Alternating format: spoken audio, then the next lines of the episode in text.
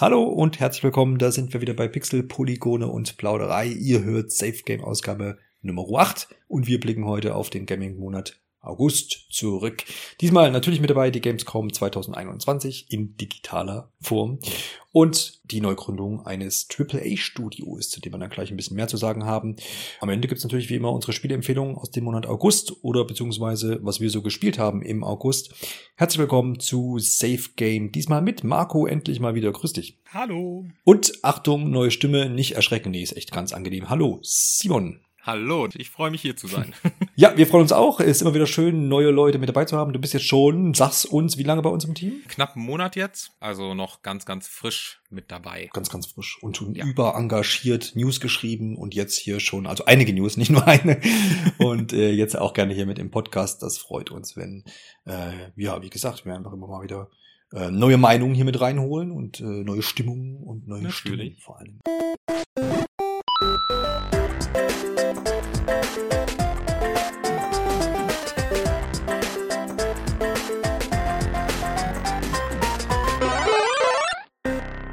Genau, wir starten gleich mit dem ersten Thema, was ich mir rausgesucht habe. Und ich habe ja schon angerissen, AAA Studio-Gründung. Könnte man jetzt denken, ja gut, das kommt ja immer mal wieder vor, dass irgendwo auf der Welt jemand ein AAA Studio gründet. Das ist richtig, nur irgendwie habe ich weiß nicht gar nicht so genau, wie ich drauf gekommen bin. Ich denke mal, es muss über Twitter gewesen sein. Es geht um die äh, Studiogründung von Dead Snow Moon, kleine Star Wars Anspielung für alle, die sich in dem Bereich ein bisschen auskennen. Ähm, ja, so der Titel des Studios. Äh, ansässig in San Diego und hauptsächlich aber auch in Los Angeles. San Diego Bereich arbeitet so ein bisschen zu, so wie ich das geblickt habe. Und in Los Angeles steht dann das Hauptstudio. Und ganz interessant, finde ich so ein bisschen die Ausrichtung, die dort Michael Mumbauer, Chef des Ganzen, ja, auf der Unternehmenswebsite so ein bisschen deklariert. Sie wollen sich nämlich äh, vollkommen auf Singleplayer-Spiele oder jetzt auf ihr erstes Projekt ist zumindest ein, ein, ein Singleplayer-Spiel, Action-Adventure mit tragender Story. Das heißt, vergleichbar vermutlich, jetzt einfach ohne jetzt irgendwie äh, zu, zu wissen, was das für ein Spiel wird. Aber ja, Last of Us, Uncharted, I don't know, Jedi Fallen Order, sowas in die Richtung. Ja? Also ich bin allein in dieser Spielwelt unterwegs und äh, treibe die Story voran. Und das wollen sie nicht einfach nur machen, sondern sie wollen das ganze Ding, dieses Genre, was ich gerade äh, beschrieben habe, äh, ganz nach vorne bringen und auch Neues tun damit und auf bestmögliche Art und Weise das dann auf den Markt bringen. Das heißt, die Ambitionen, die da so ähm, ja ausgesprochen äh, werden, sind sehr, sehr hoch. Ähm, fragt man sich wahrscheinlich, okay, das ist cool vielleicht, aber wo kommt das ganze Geld her? Das ganze Geld für so, so ein Unterfangen kommt ähm, in dem Falle genau. Smilegate, ne? Ja. Korea, genau.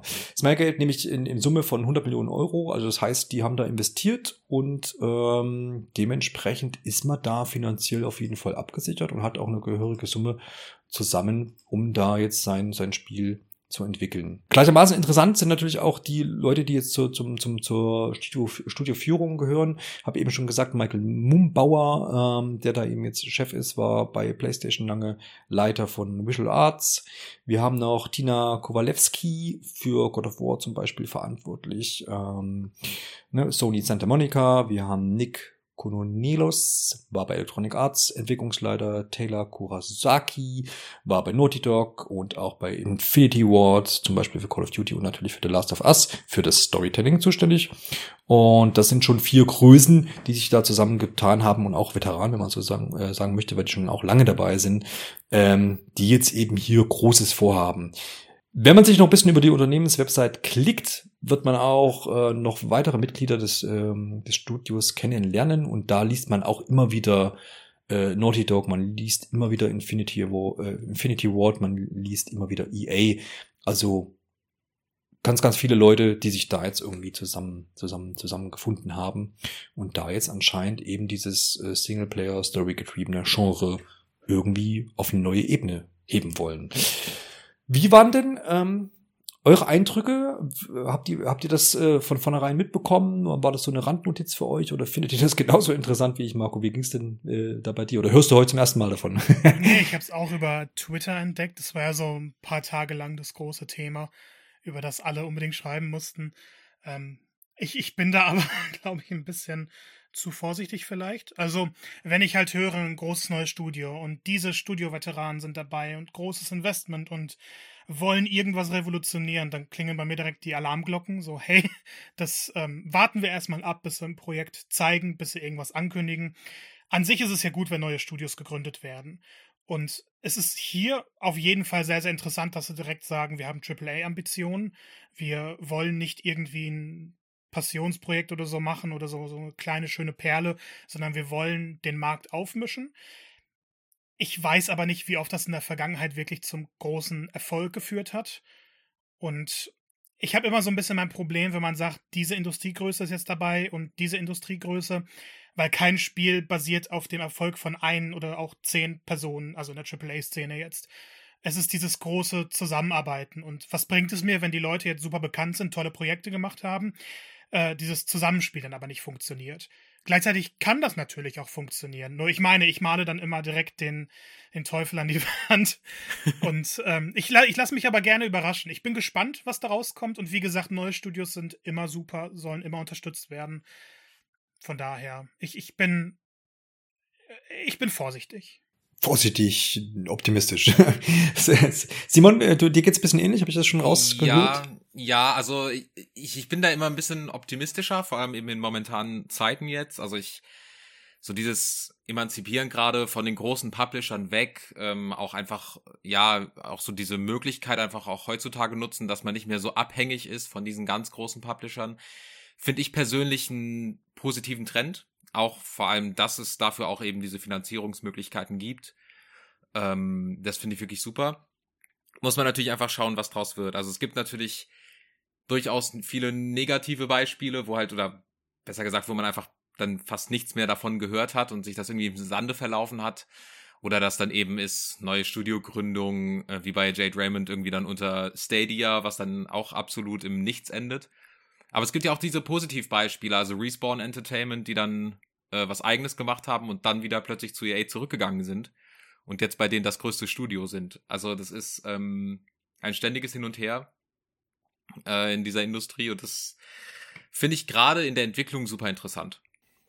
Ja, so. Beispiel ist vielleicht auch noch, da, was, was mir jetzt da spontan eingefallen ist, IO Interactive, war ja auch lange unter Square Enix Flagge ja. gesegelt, dann jetzt äh, wieder einigermaßen auf, was heißt einigermaßen, auf eigenen Füßen, mit Hitman 3 zum Beispiel. Ähm, ja, aber klar. James, Bond. James Bond, genau. Ja, ja. Project 007 oder wie auch immer es im Moment heißt, genau.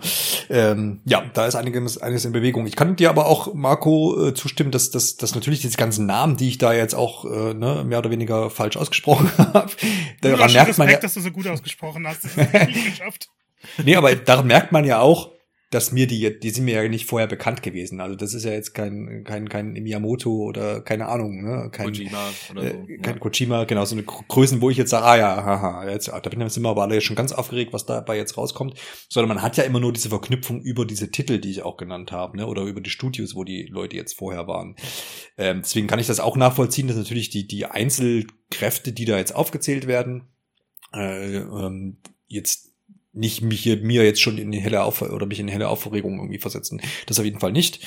Da kann ich dir auf jeden Fall beipflichten. Ist natürlich auch äh, jetzt so aus, aus, aus Kommunikationssicht äh, vom Studio her auch schon ganz schön selbstbewusst halt zu sagen, man, man, ähm, äh, ja, stellt sich her und sagt, hier, wir sind die und die und wir machen jetzt krasse Sachen und äh, guckt dann mal her, wenn es soweit ist, ohne dass man jetzt schon was hat. Eher ist es ja oft so, dass Studios irgendwie so für sich herwerkeln und dann irgendwie mit ihrer Spieleankündigung vielleicht das erste Mal dann auch auftreten und nicht schon hausieren gehen mit, hey, guck mal, wir haben ein neues Studio.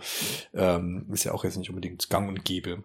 Ja, das Interessante, Deswegen, äh, darf ich? Ja. Ja, äh, ja, klar. Das Interessante ist, ähm, ja, in diesen Studiogründungen sehr oft, dass es dann wirklich oft um Singleplayer-Spiele geht.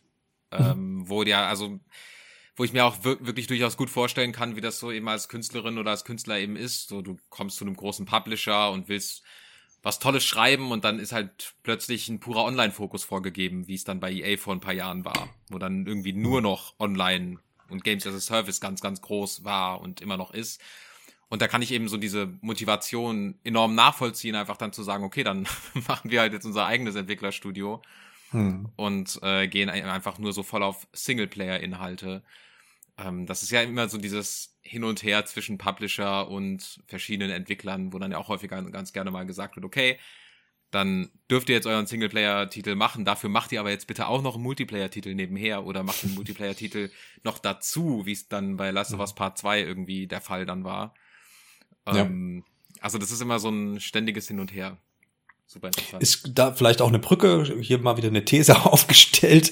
Du hast ja gerade jetzt schon die, die, diese ähm, äh, Nachricht mit erwähnt, dass ja anscheinend bei Naughty Dog jetzt äh, ein Multiplayer-Spiel im The Last of Us-Universum stattfinden soll oder dass das jetzt so gerade das nächste Ding ist, was vielleicht in der Mache ist und dann auch vielleicht auch erscheint. Ähm, Marco, siehst du vielleicht Parallelen, äh, dass vielleicht bei Naughty Dog jetzt Leute abgewandert sind, weil sie genau das jetzt da jetzt vielleicht keine Lust drauf haben oder ist das zu spekulativ? Hm, das glaube ich persönlich nicht. Ähm, Gerade weil bei Naughty Dog die Studiokultur eigentlich immer so war, dass sehr, sehr viele für ein Projekt dazukommen. Also Experten mhm. in bestimmten Bereichen und dann wechselt das Personal, also so ein gewisser Bereich davon. Ähm, ich denke aber, bei Naughty Dog kann man sich aktuell sehr sicher sein, dass sie mindestens zwei Projekte in der Mache haben. Ja. Und das Last of Us Ding, mal schauen, was am Ende dabei rauskommt. Es war ja eigentlich kein Thema, als das Spiel angekündigt wurde und dann haben halt die Fans einen riesigen Shitstorm gestartet, von wegen kommt ohne Multiplayer, wir mochten den Multiplayer. ich habe mir dann erstmal die Zahlen angeguckt des ersten Multiplayers und die waren wirklich sehr, sehr lange sehr gut an mir ist das komplett vorbeigegangen. Ich wusste, dass Last of Us 1 hatte Multiplayer-Modus, aber hat mich kalt gelassen. Hab das auch nie angeguckt. Ne? Deshalb vielleicht jetzt im, im zweiten, man muss, glaube ich, schauen, was da hinter den Kulissen jetzt genau vonstatten geht. Mal warten, was Jason Schreier sagt. ja.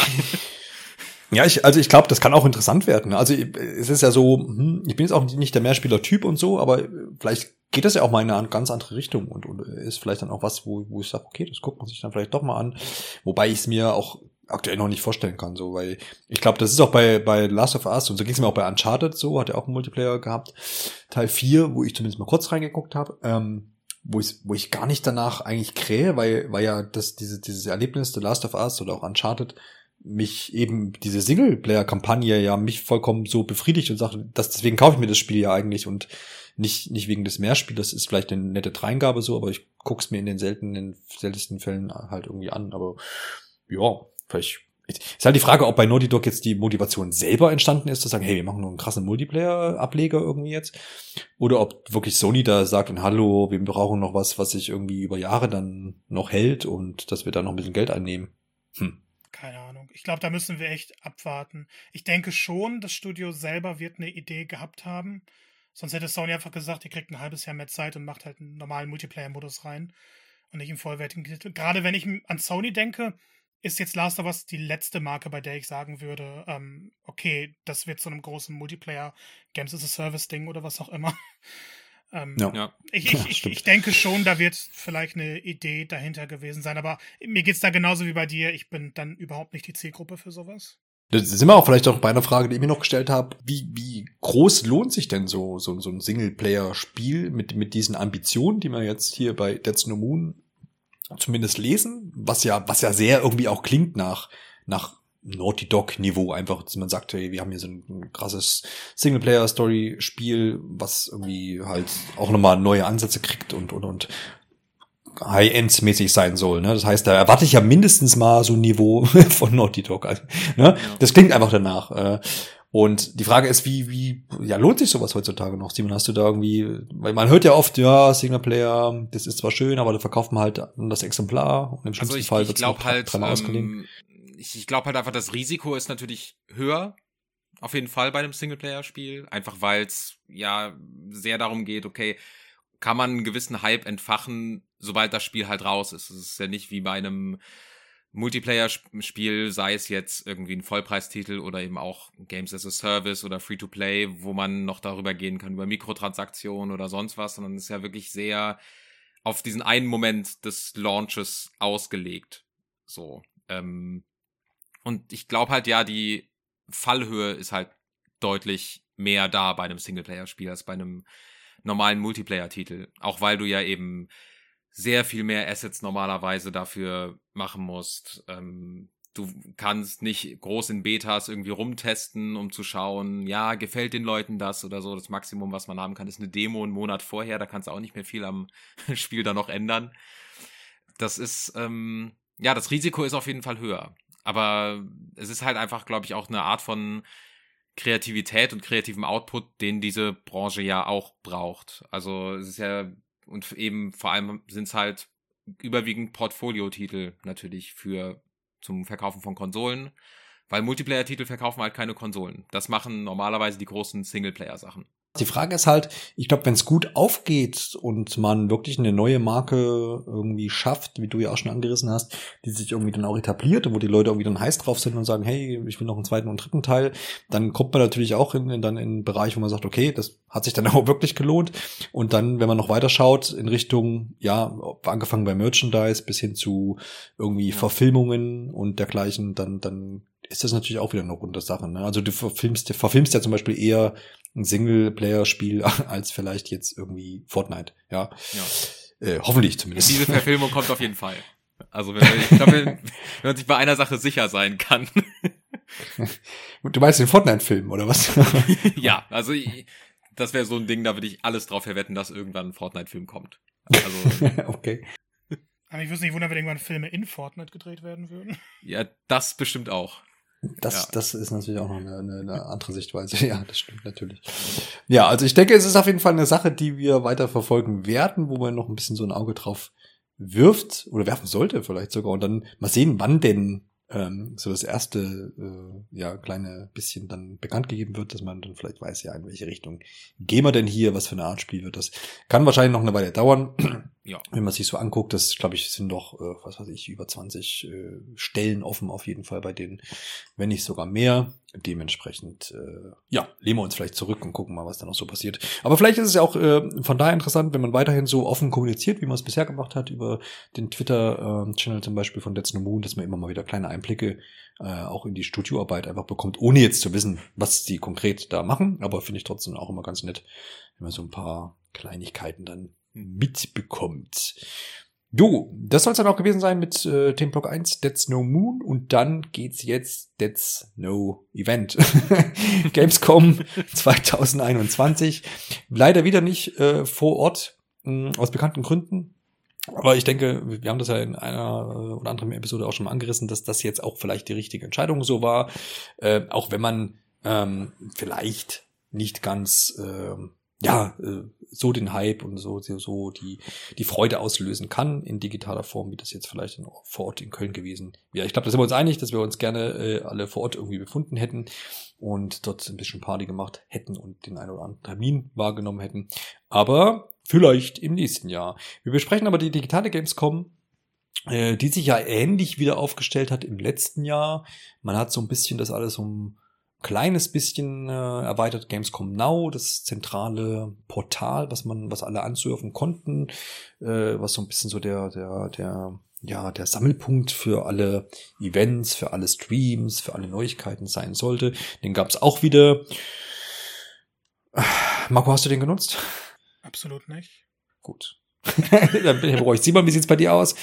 Ähm, äh, warst du öfter als dreimal auf Gamescom Now auch nicht? Ich, ich, ich hab, bin einmal über ein Indie-Booth geschlendert und habe dann äh, sehr ernüchtert festgestellt, ja, äh, dann kann ich mir ja auch einfach überall die News herziehen.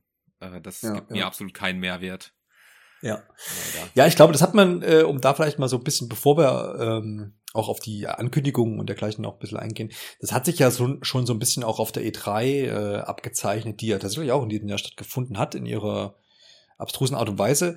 Haben wir auch in äh, einer Episode Self Game besprochen, äh, dass man einfach, dass, dass diese, dieser, dieser, dieser, ja, dieses übergreifende oder dieser übergreifende Organisator, ob das jetzt nun Game mit der Gamescom ist, um die Kölnmesse, oder ähm, jetzt die E3, dass es den vielleicht ja gar nicht gebraucht hätte, äh, wenn man das digital stattfinden lässt, ne? weil ja jeder Publisher letztendlich so ein bisschen seine eigene Suppe kocht. Sicherlich gibt's, äh, hat sich jetzt die Gamescom auch bemüht, äh, hat äh, einige Journalisten und Medien ähm, quasi federführend da jetzt an erste Stelle gebracht, die jetzt da so ein bisschen das Programm, Programm gestaltet haben und äh, so ein bisschen versucht, das zu bündeln. Ich glaube, das hat man schon besser gemacht jetzt als bei der E3. War zumindest so ein bisschen mein Gefühl. Aber ähm, ja, das sind, das sind halt einfach Messen und Messen möchte ich gern besuchen und da andere Leute treffen und dann das hautnah erleben. Und das ist einfach, wie wir jetzt auch jetzt äh, mittlerweile zweimalig erleben konnten, nicht, nicht das Gleiche, wenn man versucht, das irgendwie digital umzusetzen. Ich glaube, man hat schon gemerkt, dass sie sich Mühe gegeben haben, aber es ist halt auch, glaube ich, einfach eine sehr, sehr schwierige Aufgabe. Simon, hast du irgendwie das Gefühl gehabt, dass, dass das jetzt ein bisschen besser lief als letzten Jahr oder hast du da noch irgendwie Vergleiche zur E3? Ähm, also, ziehen kannst? ja, sie haben sich halt ein bisschen mehr bemüht, aber was soll man da so groß jetzt zusagen? Also, weil am Ende kommt es irgendwie so ein bisschen drauf an, okay, weil am Ende ist ja die Gamescom nicht so wie die E3 ein Event für die großen Ankündigungen eigentlich, sondern die Gamescom war ja schon immer so ein, eine Besuchermesse und ein Networking-Event. So, da ist man hingegangen, um Leute zu treffen, um schön seine Visiten, Visitenkärtchen zu verteilen, genau für so einen Kram halt. Und dass mir das auch jetzt in diesem Jahr so verdammt schwer gemacht wurde, finde ich sehr schade, weil das zeigt sich für mich am ehesten wirklich bei diesem Indie-Booth, über den man da gehen konnte, weil den haben sie ähnlich gemacht wie letztes Jahr, aber mit viel mehr Kram. Irgendwie. Es war einfach, es war nicht besser, es war halt einfach nur viel mehr Kram. So, ich konnte dann irgendwie da irgendwelche Sticker sammeln und was weiß ich, aber wirklich was Praktisches machen, wo ich was mitnehmen kann, konnte ich halt absolut gar nicht. So. Und das war sehr schade. Da wurde einem dann also so eine Presseliste gegeben, irgendwie mit Kontakten so über drei Seiten und dann wurde gesagt, ja, viel Spaß damit. Äh, so sehr kontextlos und einfach, ja, das war im Grunde alles, was ich von dieser Gamescom mitgenommen habe, war diese verdammte Presseliste, die auch keine besonderen Informationen enthalten hätte oder sowas. Oder halt auch, ja, keine zeitlichen Vorteile oder so, dass man Sachen ein bisschen, ja, mal ein bisschen irgendwie vor der allgemeinen, vor der Allgemeinheit bekommt oder so. Das war alles sehr. Ja, das ist ja, das ist ja so ein bisschen die, die Pressesicht, da kann ich dir auch beipflichten, aber da habe ich auch tatsächlich nicht irgendwie erwartet, dass da irgendwie nee. man die, also Vorteile zeigt gerade, was du jetzt gesagt hast, zeitliche Vorteile hat, wie man es vielleicht dann auch ähm, an so einem Pressetag auf der Gamescom hat, wo man ja auch wirklich einfach einen Tag vorher dort ist und schon die Spiele spielen kann, die dann ähm, einen Tag später dann für die Öffentlichkeit dann zur Verfügung stehen, wenn überhaupt. Manchmal ja. ist das, das ja auch nochmal getrennt. Das hat sich ja auch abgezeichnet, denn wir haben ja auch oft in, in vergangenen Episoden diskutiert, gesagt, naja, man, man könnte ja das Streaming zum Beispiel nutzen, dass man sagt, okay, man zeigt mal irgendwie Demos oder lässt Demos spielen über Streaming oder bietet da irgendwie was an. Das, und es war eigentlich so wie die letzten digitalen Events auch. Steam gab es sicherlich tausende von Demos. Überall anders halt nicht. Ne? Also, also klar, wir hatten jetzt so ein paar Beta-Versionen, wenn wir nachher auch ein bisschen drauf kommen, aber die hätte es auch so gegeben, ohne jetzt, ohne das Event. Ähm, aber so vielleicht noch mal ein bisschen auch geschwenkt Richtung ähm, ja, Konsumentensicht. Äh, Marco, hast du das Gefühl, dass jetzt die Gamescom ja vielleicht ähnliche Frage, einfach das jetzt äh, besser gemacht hat oder dass sie jetzt die, die, das Publikum irgendwie ein bisschen mehr gekriegt hat? Oder sagst du eher dann auch, naja, hm, ist halt auch nicht zu ersetzen, einfach so ein, so ein Event vor Ort und das lässt sich einfach schwer machen. Nee, ich denke auch, da, da war nicht mehr zu machen. Die Gamescom ist nun mal die, die größte Besuchermesse in der Videospielindustrie und darauf kommt es ja immer an. Du gehst dahin, du hast diese vollgepackten Hallen, du denkst, oh Gott, wo ist ein, so, so ein kleiner Platz ohne tausend Menschen um dich herum? Aber irgendwie macht es das ja aus. Das ist diese Atmosphäre, die Gamescom ausmacht. Und das kann man virtuell einfach nicht simulieren. Und genau wie Simon schon gesagt hat, die Gamescom ist jetzt nie die Messe gewesen für die großen Ankündigungen. Die Gamescom war dafür da, dass man die großen Ankündigungen auf der E3 kriegt und dann alles endlich mal ausprobieren kann. Dann kann man sich anstellen, da kann man die Sachen sehen, da hat man irgend so Bühnenshow, da ist eine andere Bühnenshow. Und das, das funktioniert online nicht. Ich habe mal so ein bisschen rumgefragt. Im Fernsehen wurde wohl relativ viel berichtet über die Gamescom. Aber teilweise Freunde, die selber viel spielen, die auf Gamescoms gehen, ähm, die haben so gar nicht richtig mitbekommen, dass dieses Jahr eine Gamescom war, also auch in diesem digitalen Format. Und die E3 war chaotischer. Das lag aber, glaube ich, eher daran, dass viele Firmen nicht mehr mit der ESA zusammenarbeiten wollen, wollten und dann gab es irgendwie tausend einzelne Events und da hat sich jemand abgekapselt und da gab es dann doch eine Zusage. Und im Endeffekt war das dann trotzdem die spannendere Zeit, weil da hat man die Ankündigungen bekommen. Klar, auf der Gamescom haben wir jetzt auch ein paar neue Spiele gezeigt bekommen, wo ich mir dann aber denke, das ist für mich nicht dieses Gamescom-Gefühl. Dieses Gamescom-Gefühl ist nicht dazu da, damit ich jetzt eine neue Ankündigung sehe, sondern damit ich eine neue Ankündigung anspielen kann. Und das lässt sich online einfach nicht machen. Gerade auch so Cloud-Solutions und so, mit, mit der Menschenmasse geht das einfach nicht. Äh, mit den vielen, die man da erreichen wollen würde. Von daher denke ich, wir haben das, die bestmögliche Alternative bekommen, auch wenn sie natürlich im Vergleich total abstinkt. Und freuen wir uns lieber darauf, dass nächstes Jahr wieder eine vernünftige Gamescom hoffentlich stattfindet. Man darf ja aktuell nichts mehr irgendwie in der Zukunft loben oder sich nee. auf irgendwas freuen. Nee, vor allem nicht Events mit 200.000 Leuten. Ja, das ist, glaube ich, nee.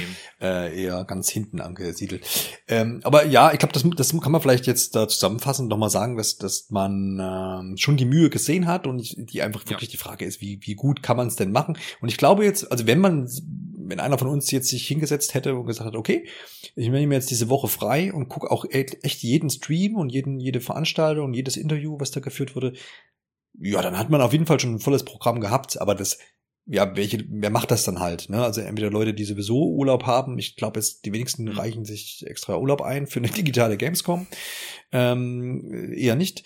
Und äh, dann, dann wäre das Programm auf jeden Fall voll gewesen. Also das, das kann man jetzt auf jeden Fall nicht, nicht abstreiten, dass da nichts da gewesen wäre. Ne? Also es hat aber natürlich einfach jetzt nicht den Eindruck, ähm, äh, wie halt einfach ein Event vor Ort, wo halt dann auch einfach die Mädchen zusammenkommen und an jeder Ecke dann irgendwie auch davon berichtet wird.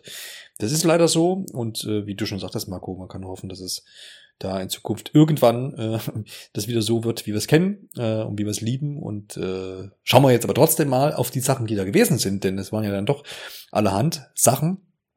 Und wir fangen vielleicht mit Microsoft an, denn die haben ja auch noch direkt vor Jeff Keefleys Opening Night Live, einen Tag vorher, ähm, einen kleinen Stream gestartet. Was heißt kleiner Stream? Wir waren immerhin zwei Stunden lang. Klein. Aber er war jetzt nicht äh, vollgepackt mit Neuankündigungen. Man hat es aber vorher auch kommuniziert, zumindest über Twitter habe ich es gelesen, dass, dass man gesagt hat, es gibt, gibt keine Neuenthüllungen da, es gibt Updates zu bereits äh, bekannten Spielen, die auch 2021 noch erscheinen werden und vielleicht ein bisschen was darüber hinaus und so war es dann auch. Also da hat man das schon eingegrenzt. Vielleicht hätte man es noch äh, weitläufiger kommunizieren können, wie das ist, wie es immer so ist, gibt es Leute, die da waren da irgendwie an der einen oder anderen Stelle über, äh, enttäuscht. War jetzt auch nicht riesig spannend, dieser Stream, aber es hatte halt dann doch ein paar Sachen, die nett waren. Musste man aber auf jeden Fall jetzt nicht live gucken. Ich habe es getan, bin aber jetzt auch nicht äh, traurig drum, war jetzt auch nicht so schlimm, habe einfach ein bisschen nebenbei geguckt, konnte sich aber auch die Infos äh, im Nachhinein noch anschauen. Wer das noch nicht getan hat, der darf uns dann gerne lauschen. Es gab zum Beispiel für mich ein Highlight, weil äh, Marco, äh, da ist natürlich auch mit dabei, ähm, freut sich schon, äh, so wie ich, auf Forza Horizon 5 und da gab es wieder ein bisschen Gameplay. Das gibt's aber auch jeden Monat eigentlich, weil es gibt ja so eine Monthly ähm, äh, Ausgabe von Forza, wie nennt sich das doch, Marco? Weißt du es? Nee, Forza Monthly? Ich, ich schaue es mir Forza? tatsächlich nicht an. Ach, du schaust dir es nicht an, ja. nee, aber auf jeden Fall hat, hat das Entwicklerstudio selber im, im Stream einmal im Monat, wo immer mal ein bisschen neue Sachen gezeigt werden, verschiedene Aspekte vom Spiel. Also, es gab, äh, glaube acht Minuten, sieben Minuten Gameplay. Man hat äh, auch das äh, Title-Cover quasi oder das Hauptartwork quasi vorgestellt mit den zwei äh, Rennwägen, beziehungsweise ein Rennwagen und ein äh, Sportgeländewagen, um es mal so nennen. Ja, und es war einfach ganz nett, das nochmal gesehen zu haben. Man hat äh, nochmal verschiedene Gebiete kennengelernt und ich bin da weiterhin dabei äh, und hab Bock drauf. Dann am 9. November für alle Xbox-Geräte und natürlich auch für den PC.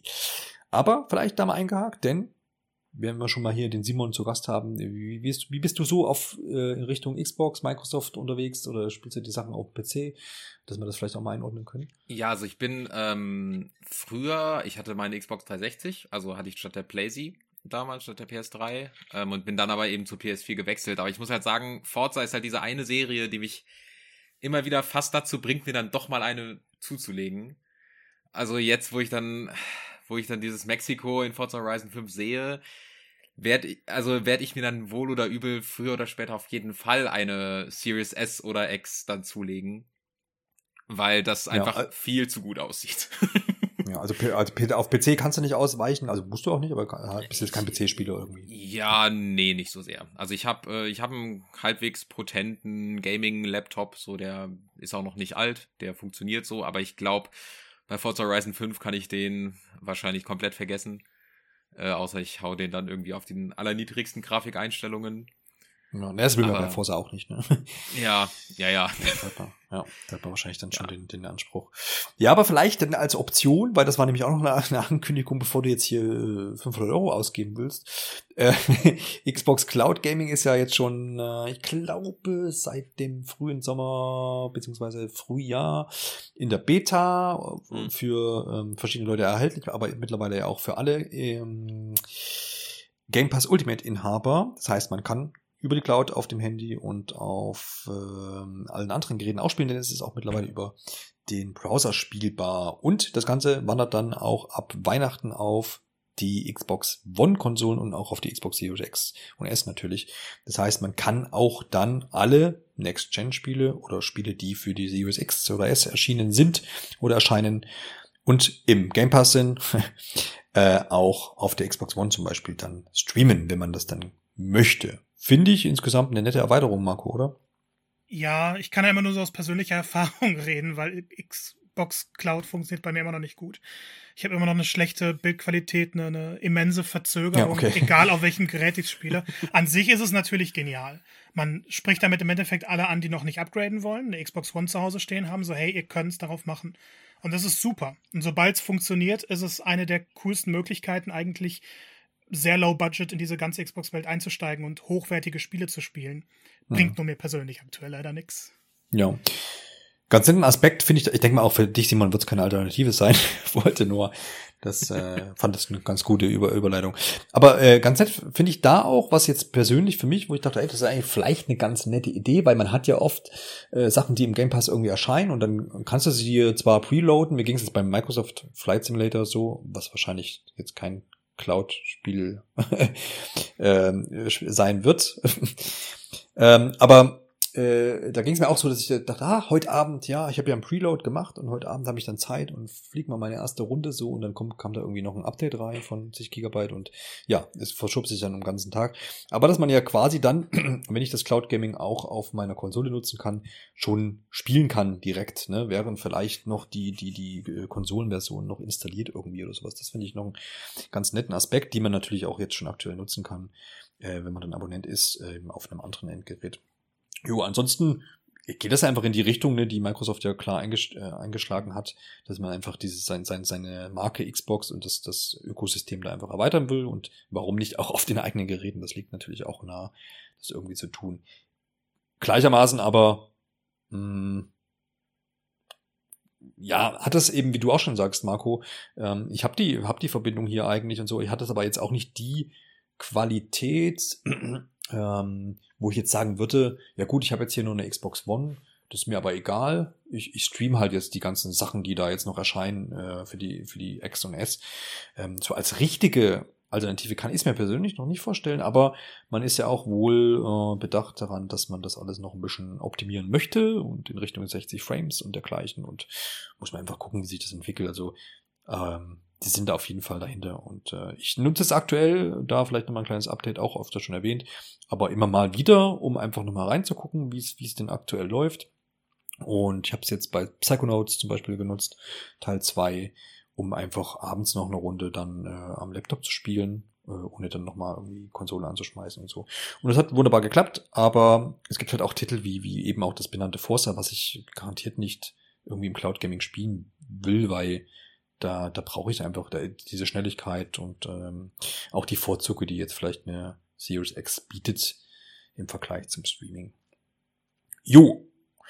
Gab es sonst noch irgendwie Sachen, ähm, Simon, wo du sagen würdest, hey, das war noch eine nette, eine nette Ankündigung auf der Xbox Pressekonferenz? wollte ich Also schon sagen, abgesehen davon, dass ich jetzt eine Doktorarbeit im Katapult schreiben kann, ähm, eigentlich nicht wirklich. Also da, da ja, Dying Light 2 sieht immer noch cool aus. Ähm, hat immer noch jede Menge Potenzial, aber ich bin mir immer noch nicht wirklich sicher, was das am Ende wird.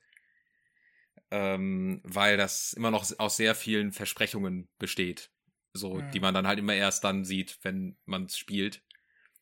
Äh, das muss das Spiel dann halt erstmal zeigen. Ja, Marco, wie war's bei dir? Wie, wie groß warst du denn enttäuscht über den Fauxpas, den man sich offensichtlich geleistet hat, zumindest so einige Stimmen, dass man Halo Infinite jetzt nicht im Xbox Stream hatte, sondern dann erst bei so. Jeff Keighley aus dem Hut zauberte? Ja, da habe ich aber voll mit gerechnet.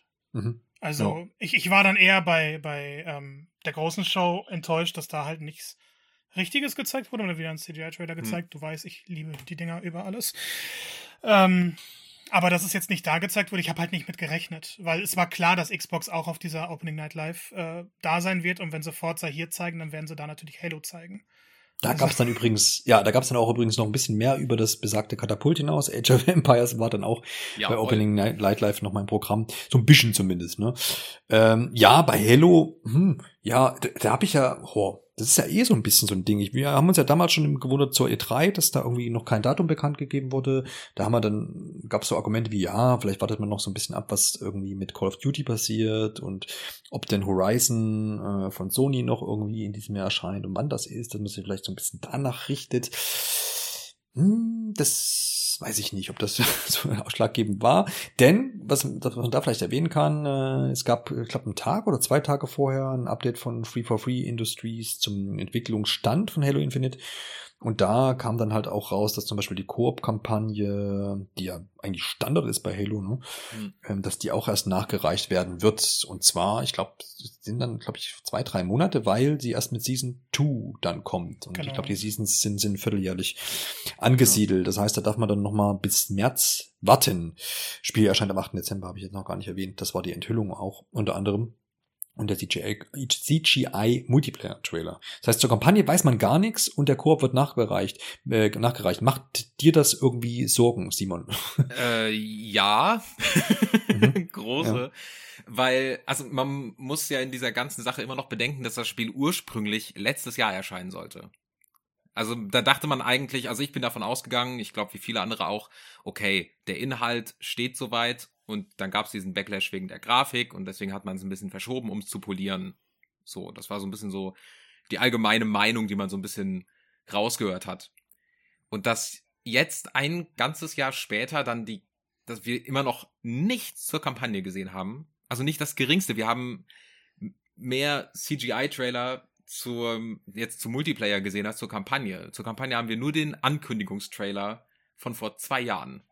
Oder? Und noch ja, wir hatten letztes Jahr die Gameplay-Präsentation. Genau, ja. Das waren die beiden Sachen, die wir bislang dazu gesehen haben und seitdem Funkstille. Und ich meine, das Spiel kommt jetzt in, das Spiel soll in vier Monaten rauskommen, in drei. Und ich frage mich halt einfach so ein bisschen, okay, also was hält sie denn noch davon ab, mal was irgendwie zu zeigen? so von einer etwaigen Kampagne. Weil, also es, ich, es verwundert mich einfach nur extrem, weil Halo immer das große Xbox-Ding ist, womit man zeigt, okay, wir sind jetzt offiziell in der neuen Generation angekommen. Und ich frage mich halt wirklich, was sie da momentan, ja, was sie da momentan antreibt. Einfach, ja, das so zu machen. Ja, ja. Ja, Marco, hast du da, denkst du, das ist einfach Marketing, dass man sagt, okay, wir holen jetzt hier den, wir setzen den Mehrspieler mal in den Fokus, um halt auch die Leute von, aus, aus dem Mehrspieler, vielleicht auch von anderen äh, Spielen vielleicht ranzukriegen, wird auch Free-to-Play sein. Äh, auch so ein, so ein doch großes Argument vielleicht, das sich dann anzuschauen als Mehrspieler-Fan. Und sagst du, das ist einfach alles jetzt hier Marketing und ab, keine Ahnung, Oktober, Mitte November äh, bedient man dann auch die Kampagne, äh, weil man ja vielleicht jetzt sagen könnte, naja, Leute, die Halo-Fan sind oder irgendwie Xbox-Anhänger, die holen sich eh Halo, die haben da Bock drauf. Ähm, vielleicht ziehen wir gar nicht so viel jetzt im Vorhinein neue Leute, und sondern siedeln das eher in Richtung äh, Release an, dann mit dem Marketing auch für die Kampagne. Oder denkst du, dass da tatsächlich Probleme hinterstecken? Ich glaube, da stecken wirkliche Probleme dahinter. Ähm, aber hauptsächlich, weil halt in den letzten zwei Jahren relativ viele Berichte von in Anführungszeichen vertrauenswürdigen Quellen kommen. Nach der Switch Pro muss man ja alles neu hinterfragen. Mhm. ähm, aber es wurde ja schon relativ viel gesagt, das Studio hat Probleme und das hat sich irgendwo wieder gespiegelt. Gerade auch in diesem Gameplay-Trailer. Da haben ja alle gesagt, an sich spielerisch sieht's nach Halo aus. Greifhaken ist cool, nur halt grafisch war es echt nicht das, was Leute erwartet haben. Ich glaube schon, dass wenn die Kampagne jetzt in einem Zustand ist, in dem man sagen kann, okay, man, man zeigt wieder neues Gameplay-Material daraus und die Leute werden richtig gewowt sein, dann hätten sie das jetzt gemacht. Weil das war die letzte große Bühne des Jahres vor den Game Awards im Endeffekt und die sind zu spät dran. Da kann man sowas nicht mehr enthüllen. Ähm, von daher denke ich, das war doch eine strategische Entscheidung, die Kampagne erstmal nicht zu zeigen und viel mehr Fokus auf den Multiplayer, für den es ja gute Reaktionen gab, zu lenken. dass man jetzt noch dazu sagt, die Koop-Kampagne kann noch nicht zum Launch dabei sein, ist dann für mich auch eher so ein Signal, die Kampagne hat in irgendeiner Form Probleme. In welcher weiß man jetzt nicht. Und ähm, ich, ich denke auch, dass bei Halo die Erwartungshaltung vielleicht ein bisschen neu gestellt werden muss. Halo 4 und 5 sind jetzt nicht gerade als die beliebtesten Spiele bekannt. Und wenn ich jetzt immer denke an das Powerhouse der Xbox, Halo ist ikonischer, aber das eigentliche Powerhouse ist jetzt im Endeffekt Gears of War geworden während der letzten Generation. War davor auch schon groß, aber Gears of War 5 sieht ja selbst jetzt noch irrsinnig gut aus. Und ich denke nicht, dass Halo in diese Fußstapfen treten kann. Auf der anderen Seite kann es halt sein, dass Halo Infinite, wie die Gerüchte sagen, kampagnentechnisch erweitert wird. Das ist, es gab ja ursprünglich vor knapp einem Jahr dieses relativ große Gerücht, dass du eine Kampagne haben wirst und die wird dann um neue Kapitel erweitert mit jeder neuen Season. Ähm, ist jetzt aber auch nicht bestätigt, nicht widerlegt, weil wie gesagt, uns fehlen die Infos. Ich, ich kann nur spekulieren, dass es deshalb Probleme gibt. Also eben weil diese Infos fehlen und ich denke, man wäre sonst viel selbstbewusster. Gerade weil Microsoft auch viel zu spielen zeigt. Ich meine, von Forza Horizon 5 haben sie wirklich viel jetzt schon gezeigt. Ähm, und das ist eine sichere Bank, da macht sich keiner Sorgen. Und bei Halo hätte man den Leuten diese Sorgen nehmen können, indem man was gezeigt hätte. Ja, absolut. Also da, da bin ich auch noch gespannt, wie das, sich das dann auswirken wird und was dann letztendlich tatsächlich so bei rumkommt, weil natürlich auch das das Risiko jetzt irgendwie, also wenn man da jetzt irgendwie anfängt, diese Kampagne zu verhauen oder das irgendwie zu, zu schlecht dann auf den Markt zu bringen, ähm, das, das ist natürlich sehr hoch, das Risiko, und das, ich glaube auch nicht, dass man das tun wird. Aber man hat halt sich jetzt auch einfach auf diesen, diesen ähm, äh, Release festgelegt. Ich habe eigentlich fast noch damit gerechnet, dass man den Mehrspieler irgendwie zuerst bringt und dann mhm. irgendwie im Frühjahr, Anfang des nächsten Jahres vielleicht die Kampagne dann nachreicht. Ich hoffe halt, dass das jetzt nicht einfach nur die Entscheidung war, zu sagen, äh, wir bringen beides, sonst hauen uns die Leute irgendwie die Türen ein, ähm, sondern dass das einfach die Entscheidung jetzt dadurch getragen ist, dass man sagt, okay, wir können das jetzt auch so veröffentlichen und dann, äh, dass man jetzt hier nicht irgendwie Richtung Cyberpunk geht, aber das glaube ich nicht. Nee. Nee, nein. Das, das passiert, das passiert nicht jemandem nochmal. so. zumindest nicht in der Größenordnung, hoffe ich zumindest. Jo. Ja, das, äh, ich habe jetzt hier nicht mehr Holz. Oh, das ist kein gutes Zeichen. Gehen wir zu einer weiteren Größe, nennt sich Sony Interactive Entertainment. Und die haben, ja, wie immer, also wenn Jeff Keefley irgendwie zugange ist, dann muss natürlich Death Stranding dabei sein. Ich weiß gar nicht, wie er das, wie er das die nächsten Jahre machen wird, aber mutmaßlich gibt es ja auch Death Stranding 2, wie Norman Reedus äh, zumindest behauptet. Und da gibt's einen Director's Cut, wir haben den ja schon, ich glaube, Enthüllung war da auch auf der E3 zumindest um den E3-Zeitraum herum. Und damals zu diesem, zu diesem, bei diesem Enthüllungstrailer, wo man ja so ein bisschen gewitzelt hat in Richtung Metal Gear und so weiter, wer sich vielleicht erinnert, äh, war ja noch nicht so wirklich klar, was, was gibt's denn da jetzt Neues? Wir wissen jetzt, das Ding erscheint am 24. September. Ich glaube, das war auch schon bekannt, ist ja nicht mehr so lang. Ähm, aber jetzt hat man ja doch eine ganze Menge Gameplay gesehen und Marco, du als alter Death Stranding mh, Was ist das passende Kritiker. Wort? Kritiker, das kann, kann ja, äh, okay. äh, ja, das, äh, ja. Ähm, greifst du jetzt da nochmal zu? Sagst du, hey, komm, jetzt, das wird noch mein Ding? Oder ärgerst du dich, dass du das damals gespielt hast? ja, sowieso. ja, ja, nein, ja und ja. ähm, ich meine, das, das Positive, ich glaube, dieses Upgrade wird ja nur 10 Euro kosten für Besitzer der PS4-Version. Ähm, was nett ist, das, das ist dann irgendwo im akzeptablen Bereich, aber ich habe ehrlich gesagt da nichts gesehen, was mir mehr Spaß machen würde. Was ich ganz interessant fand, alle Neuerungen, also die neuen Geräte, dieser Begleiterroboter, im Endeffekt sind das alle Mittel, damit man weniger vom Spiel spielt, damit man mehr Parts überspringen kann, schneller zum Ziel kommt und ähm, damit man ein bisschen entlastet wird, nicht ständig irgendwas juggeln muss, damit man mit dem Motorrad besser über bestimmte Passagen kommt. Wo ich mir dann auch denke, wenn die große Neuerung im Endeffekt Parts sind, um das eigentliche Gameplay abzukürzen. Ähm, ist, ist es dann was Gutes? Ist das was Gutes über das Spiel? Ähm, ich, ich, ich weiß nicht. Ich hätte mir auf jeden Fall gewünscht, dass das dann die Version ist, die ich von Anfang an gespielt hätte, weil es mir, glaube ich, sehr viel Frust genommen hätte. Und es hätte bestimmt so fünf Stunden des, des Gameplays entfernt. Und ich wäre dann schneller zu den Eckpunkten gekommen. Ähm, über die, die neuen Missionen, so viel wurde da jetzt nicht gezeigt. Also viel so angeteasert, aber ich kann diese Story nicht mehr sehen, ich kann die Welt nicht mehr sehen, ich kann das Gameplay nicht mehr sehen. Ich bin so durch mit diesem Spiel. Der einzige Grund, um das nochmal zu spielen, wäre wirklich, um nochmal so ein endgültiges Fazit zu ziehen. Und als ich diesen Norman Reedus News gelesen habe, dachte ich, bitte, bitte, hat er sich irgendwie vertan und meint, dass da jetzt dieser Director's Cut, die neuen Aufnahmen, die er dafür vielleicht gemacht hat, ähm, zweiter Teil wären. Man weiß ja nie, wie, wie weit Schauspieler das alles verfolgen. Ähm, weil ich wünsche mir einfach was anderes von Kojima, weil ich denke, Kojima kann noch fantastische Spiele machen. Ähm, Death Stranding ist aber, ich sag ja manchmal bei Spielen, dass sie so für mich gemacht sind. Und das ist halt exakt das Spiel, der hat so eine Liste genommen, so, okay, das hasst Marco, das hasst Marco, das findet Marco ganz schlimm. Und das ist zu einem Spiel gepresst. Ähm, ich, ich, ich hasse es so sehr. Simon, Simon, wie ist deine Meinung? Hast du das damalige Death Stranding denn gespielt? Äh, ja, ich hab's gespielt, ja? ich hab's sogar getestet. Mhm. Ähm, ich habe dem Ding am Ende eine 90 gegeben. Mhm. Ähm, also ich muss sagen, ich bin großer, bekennender Death Stranding Verteidiger und Fan. Kein Problem. Äh, ja, ja, ähm, ich verstehe, es ist halt eines dieser Spiele, wo ich alle Meinungen komplett nachvollziehen kann. Also ich kann komplett nachvollziehen, wenn jemand sagt, okay, das, ich hasse das Gameplay und die Story hat wirklich Probleme, da gebe ich auch äh, absolut recht. Äh, bei mir hat das Gameplay halt total gut funktioniert. Also ich habe äh, alle diese Missionen auf fünf Sterne dann gemacht und was weiß ich und einfach dieses Umhergehen in dieser Umgebung ähm, erinnert mich einfach sehr an meine, äh, ja, ich bin großer Wanderfreak und Fan ähm, und deswegen hat mich das irgendwie einfach, also wie du halt auch gesagt hast, war ein Spiel, was absolut nicht für dich gemacht war. Das war ein Spiel, was genau für mich gemacht war, weil eben so der, ja, der Kampf auch so gar nicht im Fokus stand. Die Story hat harte Probleme, aber das ist nochmal so ein anderes Thema. Ich muss halt sagen, der Director's Cut jetzt macht mir das Spiel eher madiger, weil es halt wirklich, wie du auch sagst, ähm, das eigentliche Gameplay komplett umgeht.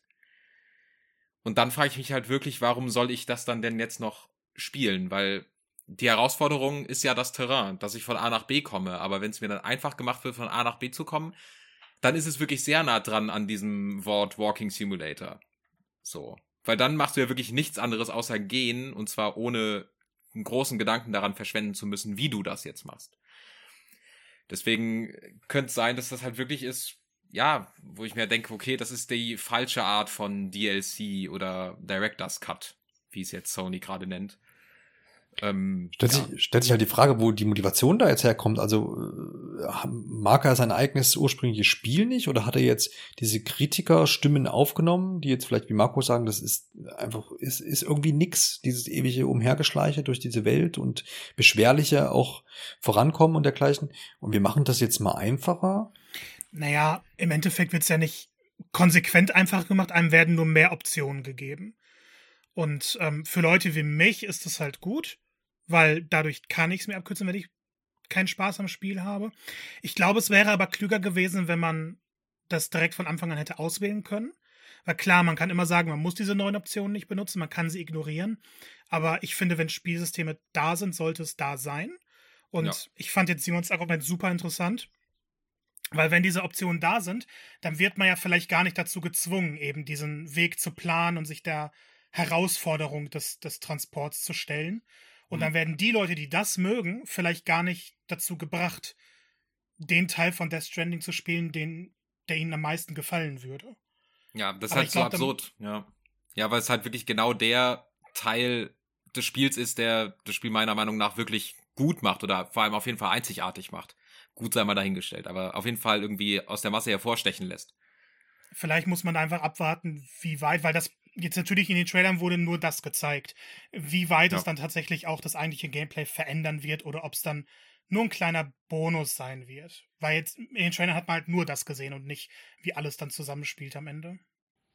Ja, absolut. Also das, das, da bin ich dann gespannt auf die ersten Kritiken, wenn das Spiel denn dann erschienen ist. Grüße an Martin äh, an dieser Stelle. genau, der soll auch noch gegrüßt sein, genau, sehr gut. Eine weitere, weitere äh, Größe, die da bei Sony natürlich mit auf der Karte steht, ist natürlich äh, Horizon Forbidden West. Und alle Fans wird's freuen, es ist gar nicht so weit in dieses Jahr 2022 äh, gerückt, denn der offizielle Release-Termin ist jetzt bekannt, nämlich der 18. Februar 2022. Das hat man in so einem kurzen Video bekannt gegeben. Und ich denke, damit kann man leben, oder, Marco? Ja, also es ist dann ja ziemlich genau zum Jubiläum des ersten Teils. Ich glaube, eine Woche oder zwei sind's. Ähm, ist ganz nett. Es, es ist natürlich schade, weil Sony im letzten Jahr was anderes versprochen hat für dieses Jahr. Gleichzeitig ist es halt verständlich und ähm, also dass God of War verschoben wird, das war allen bei der Ankündigung, glaube ich, klar. Dass Horizon jetzt doch nicht erscheint, ich hätte es mir gewünscht. Im Endeffekt ist es ja gut, wenn das Spiel dann mehr Zeit hat, in einem besseren Zustand erscheint. Ähm, aber so eine kleine bittere Note hinterlässt es dann schon. Ähm, für mich haben sie das dann aber wieder tatsächlich gut gemacht, weil ich sowieso den ersten vorher nochmal spielen wollte. Habe ich direkt die ganze, also sage ich schon seit über einem Jahr eigentlich. Und dann haben sie jetzt noch angekündigt, dass, ein, also während der Präsentation ist ein Patch erschienen, der das Spiel dann auf der PS5 in 60 FPS abspielen lässt. Und dann habe ich halt für mich persönlich wieder mehr Zeit, den ersten jetzt nochmal nachzuholen und dann in den zweiten zu starten. Ähm, ich denke, es wäre vielleicht noch mal schön gewesen, wenn sie ein bisschen was Neues gezeigt hätten. Auf der anderen Seite weiß ich sowieso, dass ich spielen werde, also.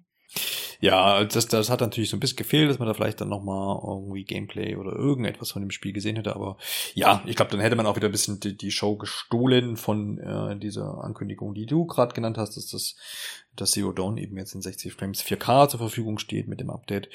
Und das ist ja auf jeden Fall auch eine nette Sache. Es ist, glaube ich, das erste Spiel, wo ich dann vielleicht mir überlegen sollte, ähm, noch eine PlayStation 5 irgendwo her zu ergattern. Die ist ja immerhin jetzt 300 Gramm leichter, von daher ist das ja vielleicht dann noch ein Argument. Äh, Simon, äh, hast du noch was zu Horizon Forbidden West zu sagen oder freust du dich drauf oder wie sieht's aus? Ich freue mich sehr drauf. Also ich war großer Fan damals. Äh, das war ja in diesem hm. absurden Februar, März 2017, hm. wo ein Spiel des Jahres nach dem nächsten plötzlich rauskam. Wahnsinn. Ähm, und das könnte ja. aber dieses Jahr, also Anfang nächsten Jahres genauso werden, weil alles in diesem Januar und Februar drin ist. Stimmt, ja. Äh, da haben sie jetzt einfach alles, glaube ich, was wegen Covid verschoben wurde, kommt alles in diesen zwei Monaten. Ich weiß, ich habe keine Ahnung, wie ich das alles spielen soll. Am 21. Januar kommt Elden Ring, eine Woche mhm. später äh, hier das Pokémon und zwei Wochen später dann direkt Horizon. Also ja, das wird, äh, das, da muss ich mir Urlaub nehmen. Wird spannend. Was, äh, zu was greifst du zuerst? Was schon, also was, was ist in deiner Priorität ganz oben, auch wenn da natürlich jetzt ein paar Wochen immer zwischen den Releases liegen? Ich glaube, wenn ich, ja, Elden Ring. Am Ende. Ja, ist wahrscheinlich das Unbekannte, ne? Ja. Ist wahrscheinlich so ja, das, ja.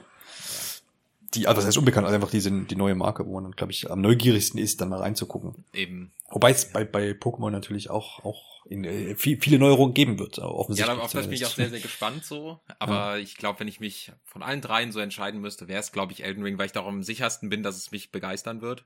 Dann auch. Mhm. Auch wenn es was anderes ist. Bei den anderen beiden Sachen, bei einem, also Horizon ist eine sichere Bank gehe ich mal sehr stark ja. von aus. Also die bauen da halt auf den Stärken des Vorgängers auf, die ja auch schon extrem da waren.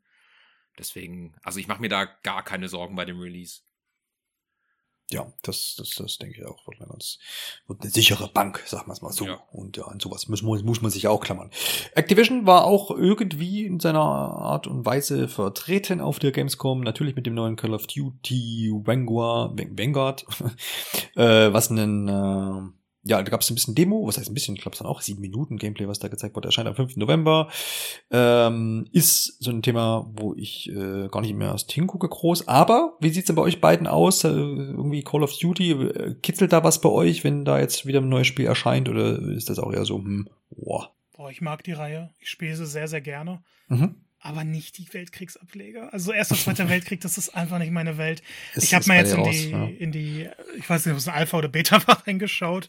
Hm. Und das spielt sich auch wieder toll und sieht fantastisch aus, aber ich brauche halt eher dieses futuristischere. Das macht mir persönlich mehr Spaß. Ja, bei mir ist einfach Call of Duty ist mir einfach zu amerikanisch am Ende, glaube ich. Also ich habe es ein paar Mal versucht, ähm, aber am Ende funktioniert die Reihe für mich einfach nicht so in der Art. Also klar, ich glaube, wie jeder in meinem Alter damals Modern Warfare 2 irgendwie im Multiplayer gezockt.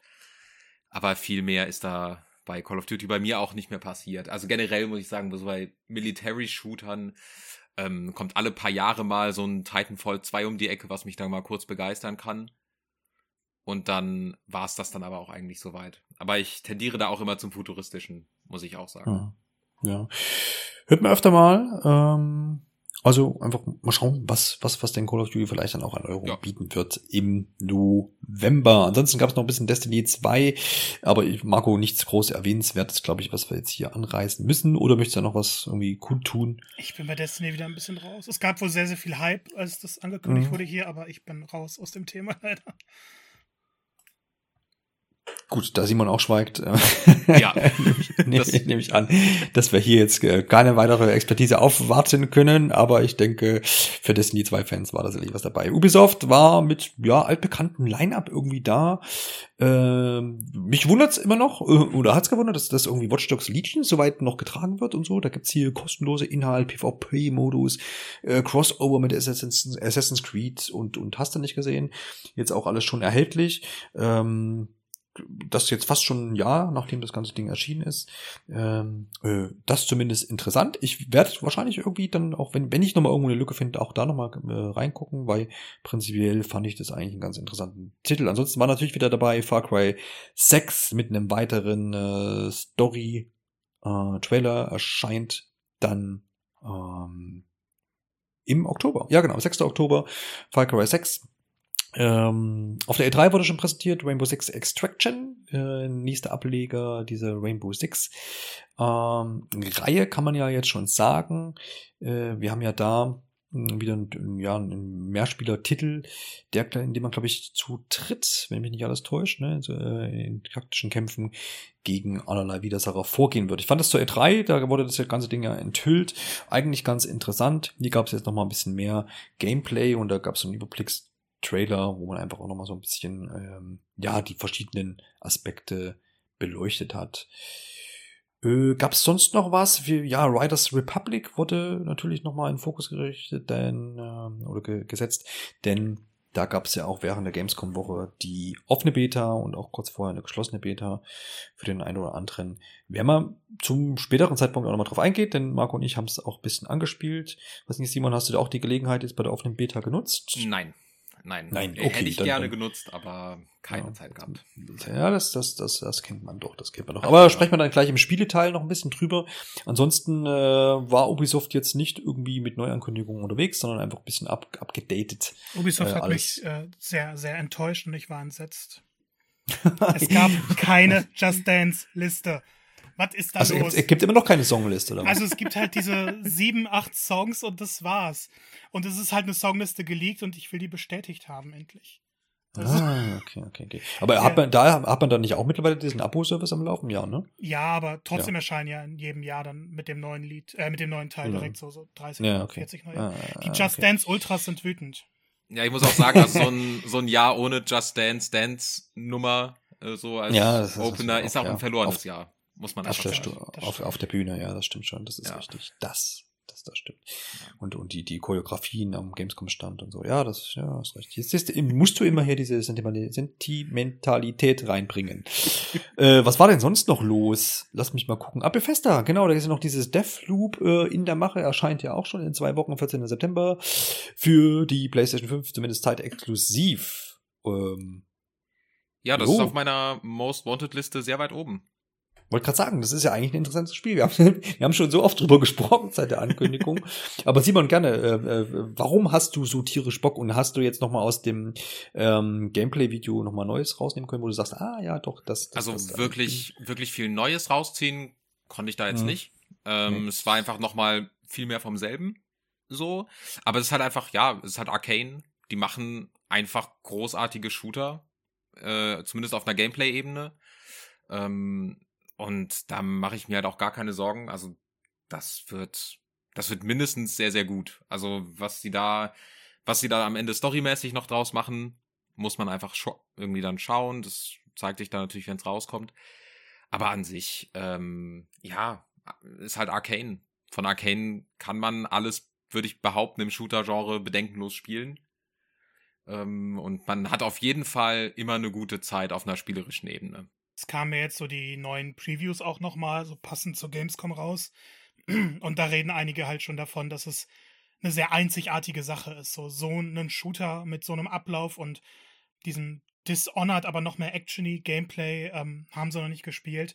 Das, das lässt den Hype steigen. Aber man liest auch sehr, sehr viele Previews halt aktuell, ähm, dass sie sich nicht sicher sind, ob es über die ganze Spiellänge überzeugen wird. Und das, das ist, halt finde so ich, immer Ding. so. Ja. Genau, das, das ist Arcane für mich. Ich habe super ja. viel Spaß mit den Spielen und so, wenn es auf das Finale zugeht, dann denke ich mir, okay, ich bin so langsam gesättigt. Also. Ja, ja den geht, geht immer so ein bisschen die Luft aus. Also es war bei Prey damals zum Beispiel auch extrem so. Ähm, weil man hat immer das Gefühl, so die, man könnte jedes dieser Spiele von denen um die Hälfte in etwa kürzen oder zumindest ums letzte Drittel. Und ja. davon würden sie eigentlich fast immer profitieren. Ich hoffe, das dass sie ja bei Deathloop so durch diese Wiederholungsstruktur, die dann vielleicht auch in so eine Hitman-mäßige Richtung geht, dass man sich in diesen Leveln dann irgendwie dann irgendwann blind auskennt, äh, dass dadurch eben so diese Ermüdungserscheinung nicht so stark ist. Ich denke mal auch durch diese permanenten Upgrades, die man da kriegt, kriegt man dann auch immer mehr Möglichkeiten, damit zu spielen. Nur ja. ähm, Time Loop-Spiele sind bei mir ein bisschen durch. Da kommen wir später vermutlich auch noch. Oh, da kommen wir alle später noch drauf. da, müssen wir nochmal ungefähr zwölf Minuten dann äh, drüber reden, ja. ja. Äh, oh Gott. Ähm, ja, das zu Deathloop. Ich, ich, ich finde ich finde das, finde das auch weiterhin spannend und, und kann euch da beipflichten. Äh, bin gespannt, wie das am Ende ausgeht und ob diese Zeitschleifen-Sache dann eben in diesem Shooter auch genug motivieren wird. Tatsächlich sollte das nicht das einzige Spiel von Bethesda gewesen sein. Man hat tatsächlich noch einen kleinen Teaser zu Trommelwirbel Starfield äh, veröffentlicht, äh, was ja bekanntermaßen am 11. November 2022 erscheint. Man hat nur so ein bisschen den Fokus, wenn man das bei, äh, wie lange ist der Trailer? Eine Minute, nee, zwei Minuten, knapp über zwei Minuten, ähm, so sagen kann, auf die ähm, ja, auf so drei Gegenden gelegt. Man hat da so ein bisschen so die Welt vorgestellt, wenn man das so sagen möchte, in äh, CGI-Optik. Weiß gar nicht, warum äh, das jetzt noch gemacht wurde, aber vielleicht einfach noch mal so ein bisschen, um überall in Erinnerung zu rufen. Starfield äh, ist noch unterwegs und bleibt dabei. Nächsten November, nächstes Jahr im November ähm, ist es soweit. Aber ansonsten konnte man auch nicht viel mehr rausziehen, außer dass man da eben, wie gesagt, hat, ähm, ja, äh, ich glaube, zwei Städte waren es und dann nochmal so ein bisschen, ähm, ja, eine, eine andere Gegend gesehen hat. Und mehr, mehr weiß man da jetzt dann auch nicht. Aber ist das äh, weiterhin was, wo ihr euch drauf äh, freut, Marco? Oder sagst du, na ja, bist du noch zu skeptisch oder noch nicht genug überzeugt, allein vom Namen? ja, ich weiß nicht. Ich, ich glaube, meine Vorfreude Leiste ist erstmal so ein bisschen gestoppt, weil es halt noch lange dauert. Mir tut das PR-Team ein bisschen leid. Sie müssen jetzt bis zum 11. November immer regelmäßig was raushauen. Mhm. Ähm, ich glaube, man kann das Spiel erst einschätzen, wenn wir einen vernünftigen Gameplay-Trailer hatten. Oder mhm. überhaupt mal einen richtigen Trailer, der irgendwas also weiß, worum es geht. Ja, ja, ja. ja, weil ich, ich mag Bethesda-Spiele an sich, aber es fing schon so ein bisschen bei Skyrim mit mir an, aber Fallout 4 hat das so gefestigt, dass ich mich in den Welten nicht mehr verlieren kann. Mhm. Ähm, es wäre schön, wenn Starfield dann jetzt mit ganz vielen neuen Sachen und es ist ja nun mal eine neue IP von denen, das alles durchbrechen kann und super, super toll wird. Die Artworks sehen auch toll aus, aber Bethesda Artworks sehen immer toll aus. Also ähm, ich, ich, ich kann bisher noch nicht viel dazu sagen. ja, Simon, wie geht's dir? Also, ja, du... Uff, äh, Bethesda ist so eine Sache. Ähm, die haben mich halt auch, da muss ich dir halt auch leider zustimmen, also Skyrim hat mich damals halt auch schon nicht mehr wirklich packen können. Äh, also das heißt, ja, und Oblivion ist halt jetzt doch schon eine ganze Weile her. Mhm. ähm, ich, ich bin, ich bin einfach, ah, ich bin super skeptisch. Also, also, was heißt skeptisch? Es gibt ja noch wenig, zu dem man skeptisch oder gehypt sein kann. Weil, ja, mein, meine Güte, also mich hat, äh, also Bethesda ist halt jetzt für mich in dieser Position, wo sie auch, wo sie halt mal wieder liefern müssen, wo sie bei mir keinen Vertrauensvorschuss mehr haben. Wo ich nicht denke, oh mein Gott, ein neues Bethesda-Spiel, das äh, wird auf jeden Fall mal ganz oben irgendwie im Kalender angestrichen.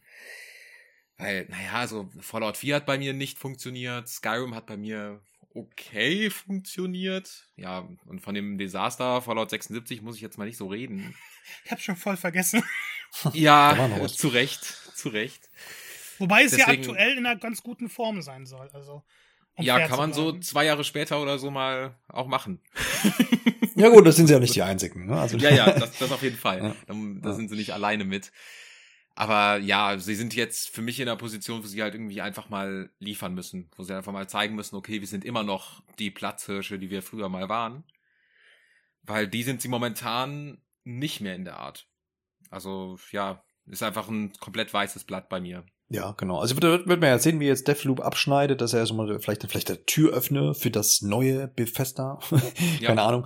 Ähm, um es mal dramatisch zu formulieren und dann, dann, dann mal schauen, was jetzt unter Microsofts Fittichen dann jetzt die nächsten Jahre noch so geschehen wird. Das war Bethesda und dann gab es noch ganz viele kleine weitere Ankündigungen. Vielleicht kann man mal über Saints Row sprechen. Kriegt immerhin einen neuen Ableger. Deep Silver gehört äh, zu äh, THQ, ne? Ähm, seit einiger Zeit und erscheint schon am 25. Februar 2022. Man hat einen Trailer äh, präsentiert, wo man nicht, äh, ich glaube, gar kein Gameplay gesehen hat. Ähm, ich glaube, im Nachhinein Genau, sie haben dann so, so ein kurzes ja, so 10 Sekunden Reel oder wie war das? Mhm. Genau, ja, ja, so ein witziger Snippet. Genau, ich habe mit Saints Row nicht viel am Hut. Ich glaube, die letzte Aufmerksamkeit, die ich da ähm, bei mir gefühlt habe, war, als das ganze Sache da irgendwie auf die Switch kam und es ja, glaube ich, nicht so gut lief. Ähm, ansonsten, vom Trailer her, äh, hat man die haben ja, ja so Neonfarben und, und, und bunte Köpfe, die irgendwie Bildschirme sind und komische ähm, Entscheidungen, die man da vielleicht getroffen hat, also das vom, vom Design her und von der Welt, die, die für mich da gar nicht so reingepasst haben, in was der Trailer bisher mhm. sonst so gezeigt hat, fand ich ein bisschen widersprüchlich, aber ja, vielleicht macht man da ja mit was Cooles und nimmt sich vielleicht auch ein bisschen selber auf die Schippe, beziehungsweise diese Elemente vielleicht auf die Schippe, das würde ja dann der Reihe eigentlich ganz gut äh, stehen. Gab so ein bisschen Watch Dogs, Watch Dogs äh, Hypes, ne, Hype oder Vibes so rum, als ich das dann gesehen habe. Ähm, was ja auch nicht immer so gut aufgenommen wurde, dieses überdrehte, äh, bisschen äh, futuristische und uh, ja, mhm. schwierig. Aber ansonsten bin ich gespannt, was äh, so im Februar so, so ein Open World GTA in Anführungsstrichen like ähm, ja bringen wird. Also ich bin da erstmal offen für, auch wenn ich jetzt nicht, wie gesagt, nicht viel groß mit der Reihe am Hut habe, aber wenn das Ganze Spaß macht und es witzig ist, was man ja sicher zumindest so ein bisschen auf die Fahnen äh, schreibt, ähm, why not? Marco. Es wird geil. Wird geil. Das heißt doch alles gesagt. Ich, ich liebe Saints Row. Also eins, zwei nicht so, aber drei und vier fantastisch. Liebe die Spiele und ich fand, was, was jetzt gezeigt wurde, sah halt auch gut aus. Ich mag diese Welt, ich mag diese etwas chaotische, dieses passt nicht so ganz zusammen, aber es wird passend gemacht. Ähm, man muss halt schauen, ob dieser Ansatz, die Geschichte nochmal neu zu erzählen, dann noch mit teils neuen Charakteren, funktionieren wird, aber ich mache mir da relativ wenig Sorgen. Das wird ein schöner, bunter Chaos, viel Schießen und ich habe Lust drauf. Das ist, da haben wir doch schon mal äh, jemand, der nahezu überzeugt ist. Simon, äh, Saints Row? Äh, ich ich finde einfach die Situation, in der Saints Row jetzt ist, eigentlich ziemlich interessant, weil GTA einfach mal sich denkt, okay, wir nehmen eine ganze Dekade eine Auszeit hm. und machen nur online. Deswegen, sie haben da ja theoretisch eine Lücke von einem Singleplayer Open World Spiel, was in einer halbwegs realistischen Welt in dieser Art und Weise spielt, in die sie da jetzt eigentlich gut reinstoßen können. Also ich glaube, ich habe so das Gefühl, so der Hunger von den Leuten ist auf jeden Fall da nach so einem Spiel. Ja, das stimmt. Das könnte, könnte rein zeitlich und dann äh, vom Marketing her echt ganz gut äh, passen, dass das auch, ja. dass da Leute einfach Bock drauf haben. Ob de, ich glaube jetzt auch nicht, dass da jetzt irgendwie das, die da das Genre neu erfinden oder irgendwie neuartig irgendwie dann was landen nee. da groß. Aber wer Bock dann auf sowas hat, äh, da greift dann zu. Und das ist Marco zum Beispiel und wahrscheinlich auch noch ein paar andere Leute auf jeden Fall. Ja, denke ich auch. Das aus, auf jeden Fall. Ansonsten, äh, liebe Leute, habt ihr noch irgendwas aus der Gamescom an Spielen mitgenommen, wo ihr yes. gesagt habt, ach, guck mal hier und guck mal da und äh, Marco. Marvels Midnight Suns, endlich wurde es angekündigt. Das Ding ist ja schon, glaube ich, vor einem Jahr geleakt. Und ja. ich, ich, liebe XCOM, ich liebe diese Art der, der Taktikspiele und das alles mit Marvel, ich meine, das ist halt ein Home Run. Das kann ja nur geil werden. also, ich, ich bin voll überzeugt, ich möchte mehr davon sehen. Also soll jetzt Gameplay, ich glaube sogar morgen, es ist, ist übermorgen, zum Zeitpunkt der Aufnahme, ähm, wird es erst, also erstmals mehr Gameplay gezeigt und soll schon im März erscheinen. Ich bin völlig gehypt. Gib's mir bitte jetzt. Ich will es spielen. Ja, ich muss sagen, für mich ist das äh, die Ankündigung der Gamescom. Mhm. So. Wow. Äh, fand ich nämlich, ich hatte mir auch was anderes eigentlich dann drunter erwartet. Ich dachte, da kommt jetzt so ein ganz typisches so auch so ein ganz typischer Avengers-Stil, wie man aus dem MCU halt so kennt. Aber die gehen da ja wirklich eine sehr andere Richtung. Ähm, und das hat mich dann doch alles sehr neugierig gemacht. Also ich bin, ich bin wirklich, wirklich gespannt, weil ich auch XCOM-Fan irgendwo bin. Ähm, ja, also ich, ich finde es eigentlich, ne, XCOM und, und, und ich habe ja dann, als erstes musste ich erstmal an Mario vs. Rabbits denken, weil ja das so dieses erste Spiel war, was irgendwie, oder was heißt, ja doch eigentlich schon, was äh, eine große Marke war oder zwei große Marken und wir machen jetzt aber dieses XCOM-like äh, Taktikspiel draus, was ja echt gut funktioniert hat. Und eigentlich kann man dieses, dieses Genre ja, warum nicht, einfach auf viele andere Marken anwenden. Also deswegen für Marvel ist es wirklich total passend. Ich meine, du hast ja sowieso von Haus aus schon zig Charaktere, äh, die verschiedene Fähigkeiten haben und das kannst du da runter, um, wunderbar umsetzen in so einem Spiel. Also von daher, äh, klar, warum, warum nicht? Von daher kann ich euch da zumindest zustimmen, dass ihr da jetzt Bock drauf habt. Ähm, kann ich nachvollziehen. Das wird auf jeden Fall besser als Avengers. Davon gehe ich jetzt einfach mal hoffentlich aus. Ja, ist natürlich auch eine ganz andere, andere Sache, so, Ja, aber klar. klar, ja, ja, das, das, das, das, das wird wohl so sein. Ansonsten, wie sieht's denn aus hier? Wir haben ja schon mal Elden Ring angesprochen. Äh, wurde hier zigfach ausgezeichnet vom Gamescom Award. Ich kann euch jetzt nicht genau sagen, welche Awards es bekommen hat, aber ich glaube, es waren vier. Bestes Playstation-Spiel. Es hat ja leider bestes PC-Spiel gegen Siberia 4 verloren. Natürlich, ja. Of course. Aber was ich da, was ich da interessant finde, ist, ich glaube, man muss doch immer für diese, für diese Awards muss noch Gameplay einreichen, oder bilde ich mir das nur ein? Ich habe keine Ahnung. Diese Awards waren so chaotisch und unlogisch. Ja, sind sie immer, sind sie immer. Ja, aber also Ja. eben dieses Jahr fühlte sich noch schlimmer an, weil Ja, diese Show ja. so eingebaut wurde und alles so ein großes Konstrukt ergeben sollte und dann Ja, ich muss sagen, diese Awards fand ich auch absolut furchtbar. Also, also wie sie in die Show dann irgendwie so pseudomäßig eingebunden waren und dann dadurch, dass halt nicht jeder an- bei dieser Messe ist, unter anderem halt einfach Nintendo nicht an der Messe war, dann war fürs beste Switch-Spiel, glaube ich, Mario and Rabbids mo- nominiert und Just Dance. Just Dance, ja. und Das Just Dance hätte gewinnen müssen. Und das waren einfach die beiden Spiele, die in dieser Kategorie nominiert waren. Und dann machen diese Awards halt kaum noch wirklich Sinn, wenn kaum jemand da ist, der da irgendwie Sachen einreicht. Also es ist Ja, äh, ja, klar. War, war dann sehr chaotisch. Ja, ich finde, ja, ist halt die Frage, ob man sie dann vielleicht einfach irgendwie minimiert und sagt, irgendwie machen so, keine Ahnung, Einfach ein Spiel der Messe. bestes Spiel der Messe, genau, und, Ja. und, und irgendwie da von mir aus Platz eins bis fünf oder keine Ahnung.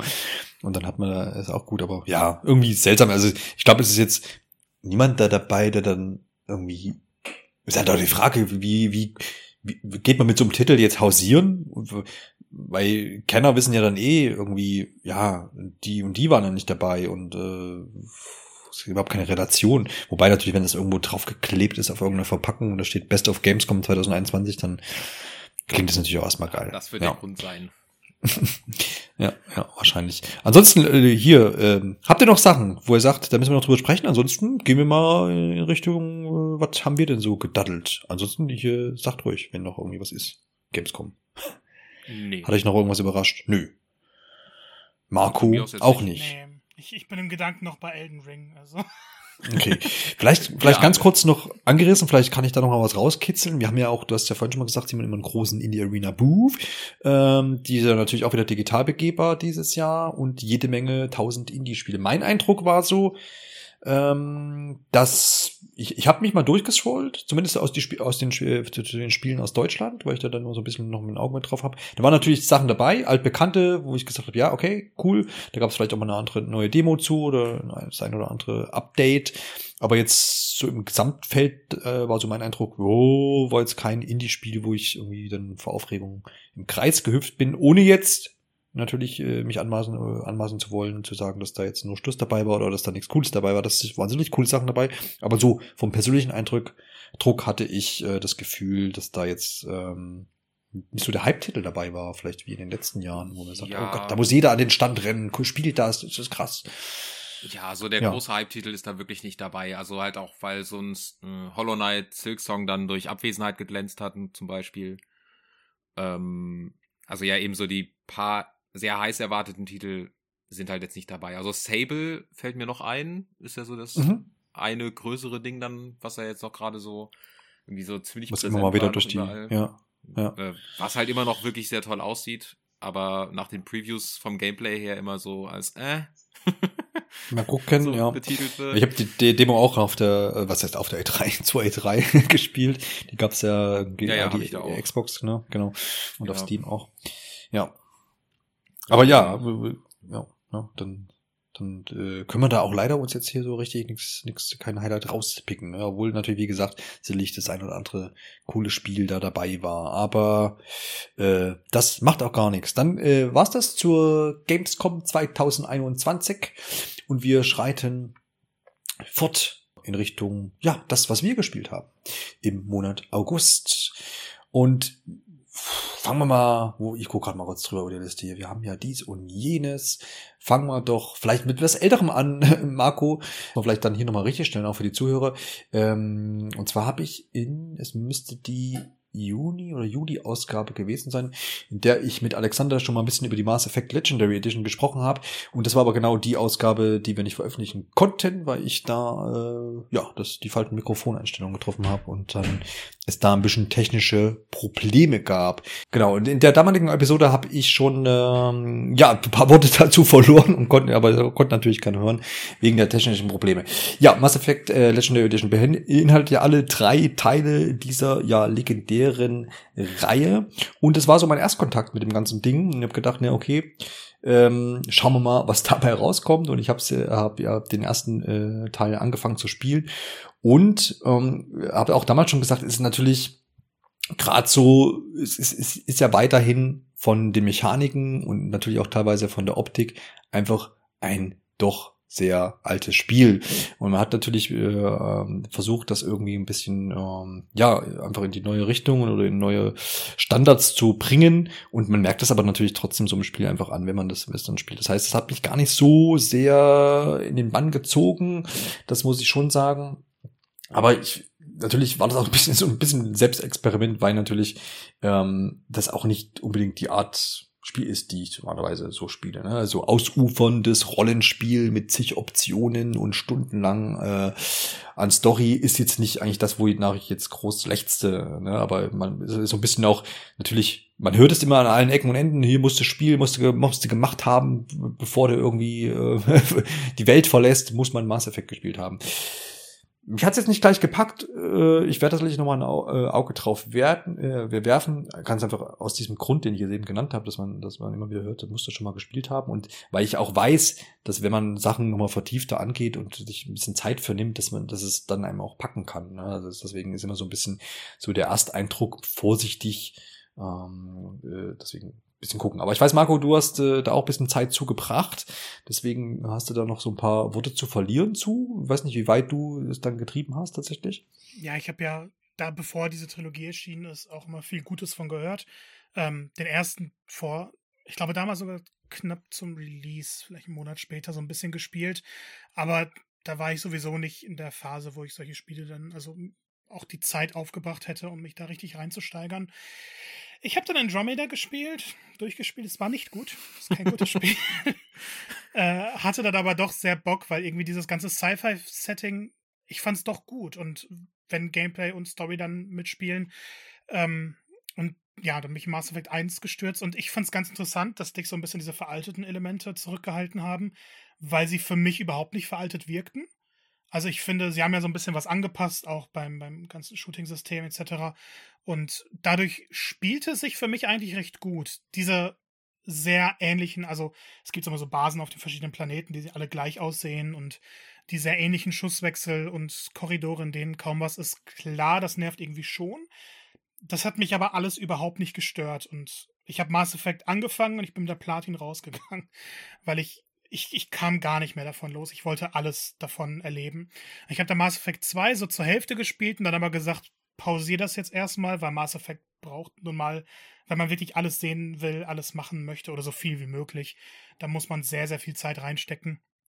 Und ähm, ich, ich denke, wenn so die nächste Spieleflaute kommt, dann wird Mass Effect 2 weitergespielt. Ähm, ich kann dir auf jeden Fall noch sagen, 2 und 3 werden, also haben immer mehr, immer weniger von diesem du musst dich länger mit diesen Rollenspielelementen beschäftigen und haben immer mehr so einen Third-Person-Shooter-Vibe, obwohl natürlich immer noch viele Rollenspielelemente dabei sind. Aber zwei und drei sind, finde ich, massentauglicher in Anführungszeichen, aber ich hatte mit eins bisher am meisten Spaß, eben weil ich mich dann noch eingelesen habe und die Dokumente und tausend Unterhaltungen geführt habe und Stunden auf der Citadel verbracht habe. Also mich konnte das komplett einsaugen, dieses Spiel.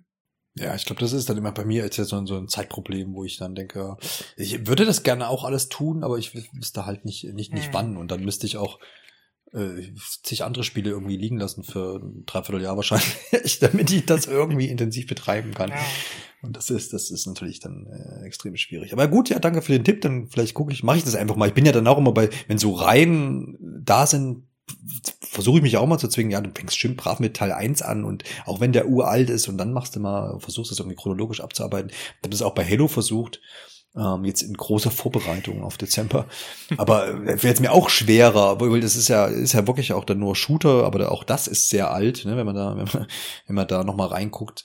Wobei man bei Ähm, Mass Effect schon sagen muss, dass, also, man wird mit zwei und drei mit der Story schon weniger Spaß haben, wenn man eins nicht gespielt hat. Ja, klar, genau. Da ist es ja viel, viel tragender als jetzt zum Mhm. Beispiel bei Halo. Ne? Da, da kann man das, bei Halo kann man es natürlich nachlesen, wenn man es braucht und dann, dann passt das schon. Aber ja, also ja, ich versuche es einfach vielleicht dann auch mal, vielleicht in einen oder anderen in zwei oder drei reinzugucken und dann probiere ich das mal aus. Genau. Ansonsten äh, würde ich sagen, schnappen wir uns vielleicht äh, mal Riders Republic. Äh, haben zwar jetzt auch wieder nur, wie vorhin schon erwähnt, die Möglichkeit gehabt, äh, Marco und ich da reinzuschauen, aber Simon wird schon noch zum Zug kommen, auf jeden Ja, Fall. ja. Ähm, wir erinnern uns, Riders Republic ist letztendlich Steep 2, äh, wenn man es so möchte. Das Ah. heißt, äh, Moment, Moment. Okay, ich, lasse dich ausreden, sorry. ähm, also das heißt, man packt äh, in eine große, ja, man kann schon sagen, Open Worlds äh, Landschaft ähm, Extremsportler rein, möglichst ganz viele, ne? auch äh, in, in Form von anderen Spielern, nämlich im Mehrspielerbereich. Und diesmal eben nicht nur wie bei Steep äh, auf den Snowboard oder auf, auf, auf Skier, sondern auf das Fahrrad, auf äh, äh, auch, auch auf das Snowboard äh, und auf verschiedene andere Sportgeräte und die Fahrräder variieren sogar. Da gibt's Rennräder, da gibt's Downhill-Bikes, da gibt's Enduro-Bikes, da ist alles möglich. Also verschiedene Sportarten, Extremsportarten, die man hier bedient. Und letztendlich so vom Prinzip her ist es eben das gleiche wie Steep, aber mit vielen äh, Stellschrauben, an denen man da noch gedreht hat und Verbesserungen. Ähm, und da gab's eben jetzt die Beta zu, in die ähm, wir reingucken konnten. Was, ich habe jetzt einen Abend lang ausprobiert und habe mich da so ein bisschen durchs Intro gemacht, bis dann so die Welt so ein bisschen sich geöffnet hat und man auch ein bisschen frei entscheiden konnte, welches Rennen und welche Challenge, Challenge man denn als nächstes angeht. Mein, also prinzipiell erstmal ist das Spiel natürlich völlig abgedreht, ja, weil Realismus gibt's da erstmal nicht, aber das finde ich gar nicht schlimm. Aber es hat mich so am Anfang so ein bisschen erschlagen, weil viel auf einen eintrifft, die Sportart, die Sportart und da kannst du das machen und jenes. Wie das halt manchmal so bei so Intros ist und da halt nochmal irgendwie sehr extrem. Aber gameplay-technisch hat mir das sehr, sehr, sehr, gut gefallen. Egal, ob ich jetzt da irgendwie Fahrrad gefahren bin äh, oder wieder auf dem Snowboard stand.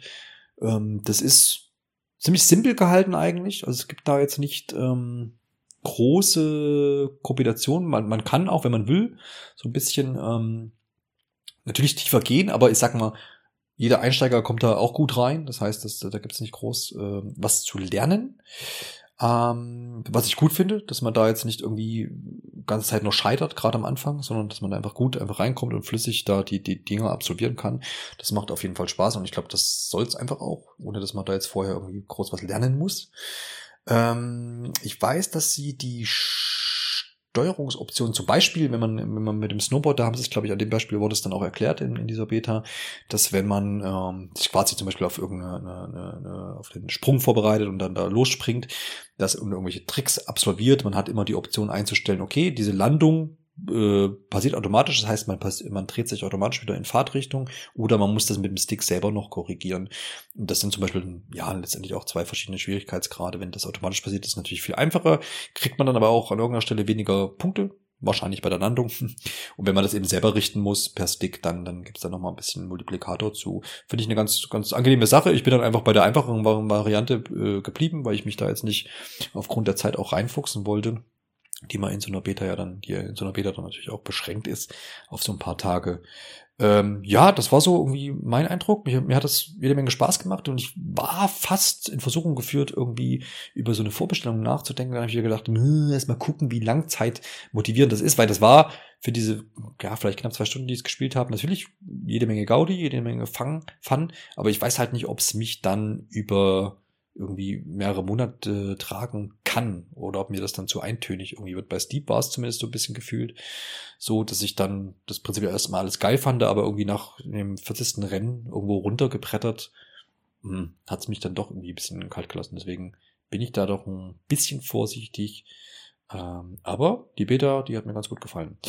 Marco, du warst ja doch Steep-Kritiker aus verschiedenen Gründen. Wie ist es dir denn jetzt mit Riders Republic ergangen? Also ich habe Steep gehasst. Das kann man gerne so sagen. Ich fand das Gameplay nicht gut. Ich fand die Welt stinkt langweilig.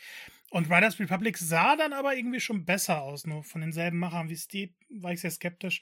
Ähm, mich hat die Beta völlig abgeholt. Also ich bin, das ist aktuell auf meiner Most Wanted Liste definitiv in den Top 3 gelandet.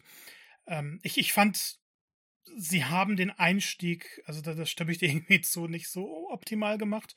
Und es dauert, glaube ich, auch eineinhalb Stunden, bis man dann wirklich die Welt frei begehen kann, an Online-Rennen etc. mitmachen konnte. Ich fand aber die Zeit auch schon spaßig, die verschiedenen Rennen mal auszuprobieren, dann zu gucken, wie kann man rumtricksen. Ähm, es gab dann diese verschiedenen Steuerungsmethoden auch, ob du mit Button oder mit dem Stick äh, steuern möchtest. Und irgendwie war das Gameplay einfach simpel und paar Zusatzelemente waren aber doch da. Also simpel, komplex zugleich. Mhm. Also auf jeden Fall nicht schwer zu erlernen, so wie du schon meintest. Und ähm, ich, ich hatte einfach wahnsinnig viel Spaß, mich da auszutoben. Ähm, dann später so ein bisschen die Online-Funktion ausprobiert und du kannst tatsächlich letzten Freund ein und ihr seid auf einmal in derselben Welt. Ihr könnt euch an einem bestimmten Ort treffen, ihr könnt Jagden machen, ihr könnt selber irgendwelche Rennen ähm, versuchen zu veranstalten. Super, super spaßig. Und am besten fand ich eigentlich, ich weiß nicht, hast du es mal ausprobiert, diese Massenevents? Achso, wo alle den Berg runter rammeln? Genau, also 64 ja. Spieler warten dann in der Lobby und dann spielen die alle gleichzeitig, inklusive äh, Kollision. Ja, also ja, es ist ein riesiges Chaos und zwischenzeitlich ändert sich dann die Sportart, wenn du so durch bestimmte ähm, Parts fährst. Und es war purer Chaos. Ich habe, glaube ich, die ersten Rennen davon gar nicht beendet. Ich war so weit hinten, dass irgendwie die Zeit abgelaufen ist. Aber es hat so viel Spaß gemacht, das alles zu erleben. Und ich denke, obwohl die Events sich natürlich alle stark ähneln werden, es geht meistens darum, mach Tricks oder komm als erster ins Ziel. Ähm, diese Welt zu bereisen, ab und zu mit Freunden ein bisschen was zu machen und zu gucken, was kommen für neue Sachen rein. Vielleicht kommen ja auch irgendwann neue Sportarten rein das finde ich jetzt schon so spaßig, dass ich mir denke, es ist, wird auf jeden Fall geholt. Es wird vielleicht kein Spiel, das man 100 Stunden reinsteckt, aber es wird so ein Ding, das man immer wieder einlegen kann. Ja, ja. Das glaube ich auch. Simon, hast du Bock auf Riders Republic, auch wenn du es nicht angespielt hast, oder ist das gar nicht deine Art Spiel? Äh, doch, sehr.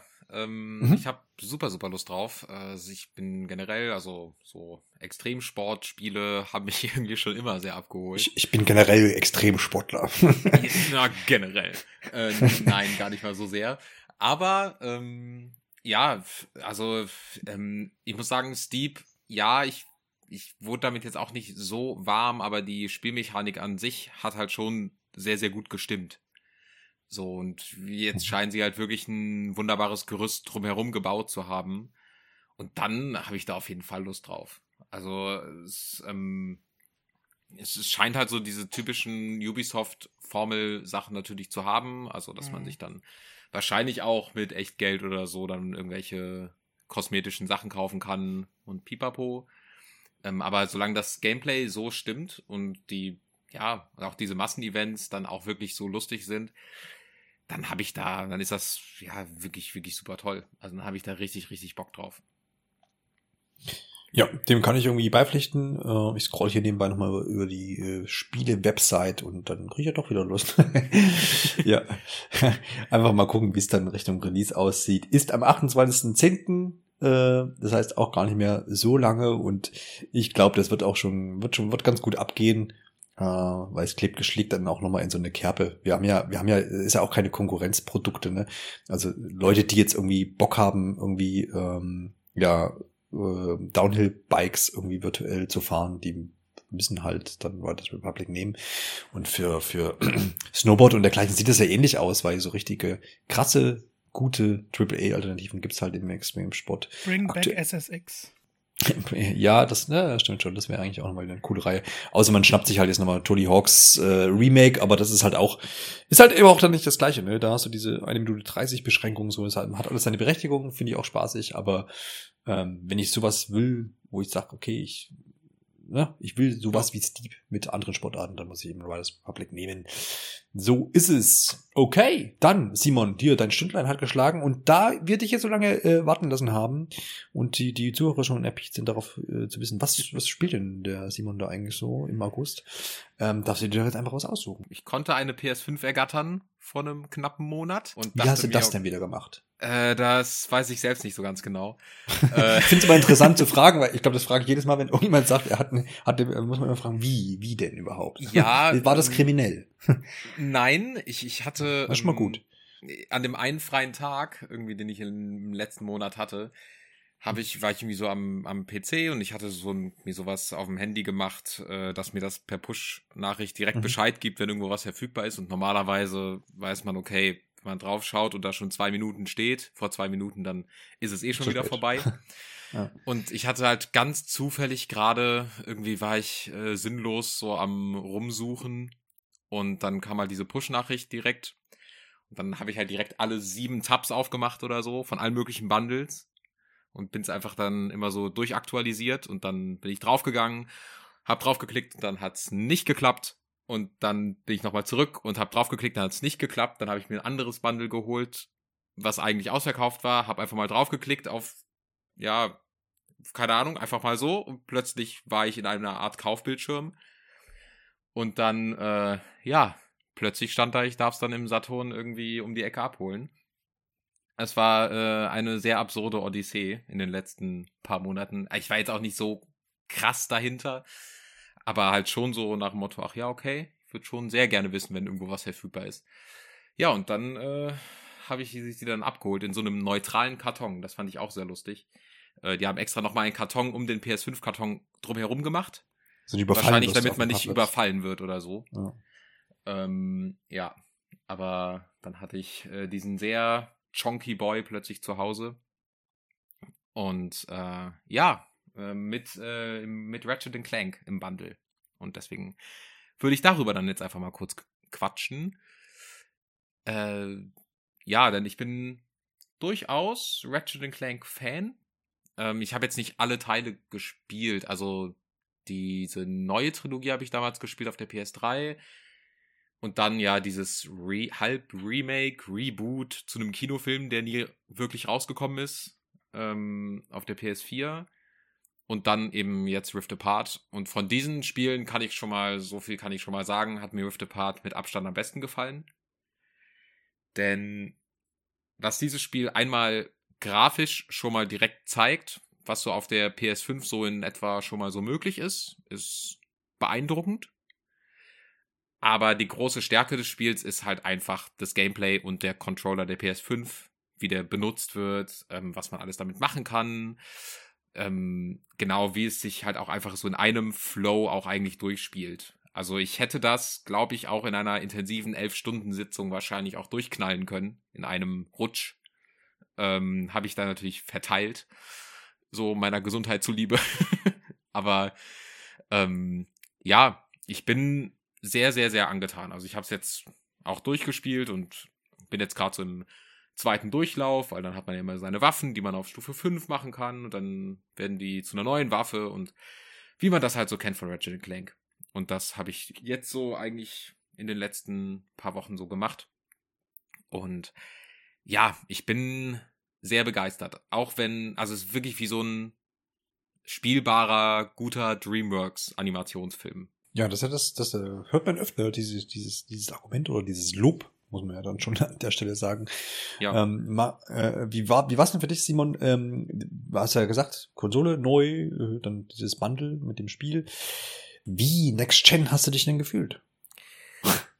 Das ist eine gute Frage. Ich, ich habe auch dieses äh, Astrobot-Spiel noch mit dazu. Natürlich, das mhm. ist ja auch immer vorinstalliert. Äh, ja. Ich würde behaupten, am Controller merke ich die Next Gen hm. extrem. Ja. In der Grafik noch nicht so sehr, weil der Sprung natürlich nicht längst nicht so enorm ist. Wie damals von der PS3 zur PS4 zum Beispiel. Also ich weiß noch, wie ich damals frisch mit der PS4, ähm, mit der Launch PS4 Killzone Shadowfall mit dabei hatte und ich äh, mir irgendwie für fünf Minuten nur den verdammten Regen an den Fensterscheiben angeguckt habe weil ich nicht fassen konnte, wie das aussieht. Ähm, das ist hier jetzt nicht in der Art und Weise passiert. Es ist natürlich so, es sind ja eher so diese Faktoren, die man nicht so sehr bemerkt, die man, die dann diese Next Gen, glaube ich, so ein bisschen ausmachen. Also eben nicht vorhandene Ladezeiten, wo man erst, wenn man drüber nachdenkt, merkt, ach ja, stimmt, ich musste nicht eine Sekunde auf irgendwas warten. Das ist natürlich schon beeindruckend. Ich würde trotzdem aber behaupten, dass diese Rift-Mechanik durchaus auf der alten Konsole irgendwo möglich gewesen wäre. Kannst du mal beschreiben, was, was das äh, beinhaltet? Rift-Mechanik? Ja, Rift-Mechanik Rift ist ähm, so das Wechseln von so zwischen Dimensionen. Also man drückt auf den Knopf, wenn einem sowas angezeigt wird und dann kommt eine kleine Animation und zack ist man in einer kleinen anderen Dimension oder in einem ähm, ja an einer anderen Stelle. Also man kann sich damit auch so praktisch übers Schlachtfeld teleportieren. So und das ist durchaus beeindruckend auf jeden Fall. Ich kann trotzdem nicht so ganz glauben, dass das auf der alten Konsole in der Art und Weise nicht möglich gewesen wäre.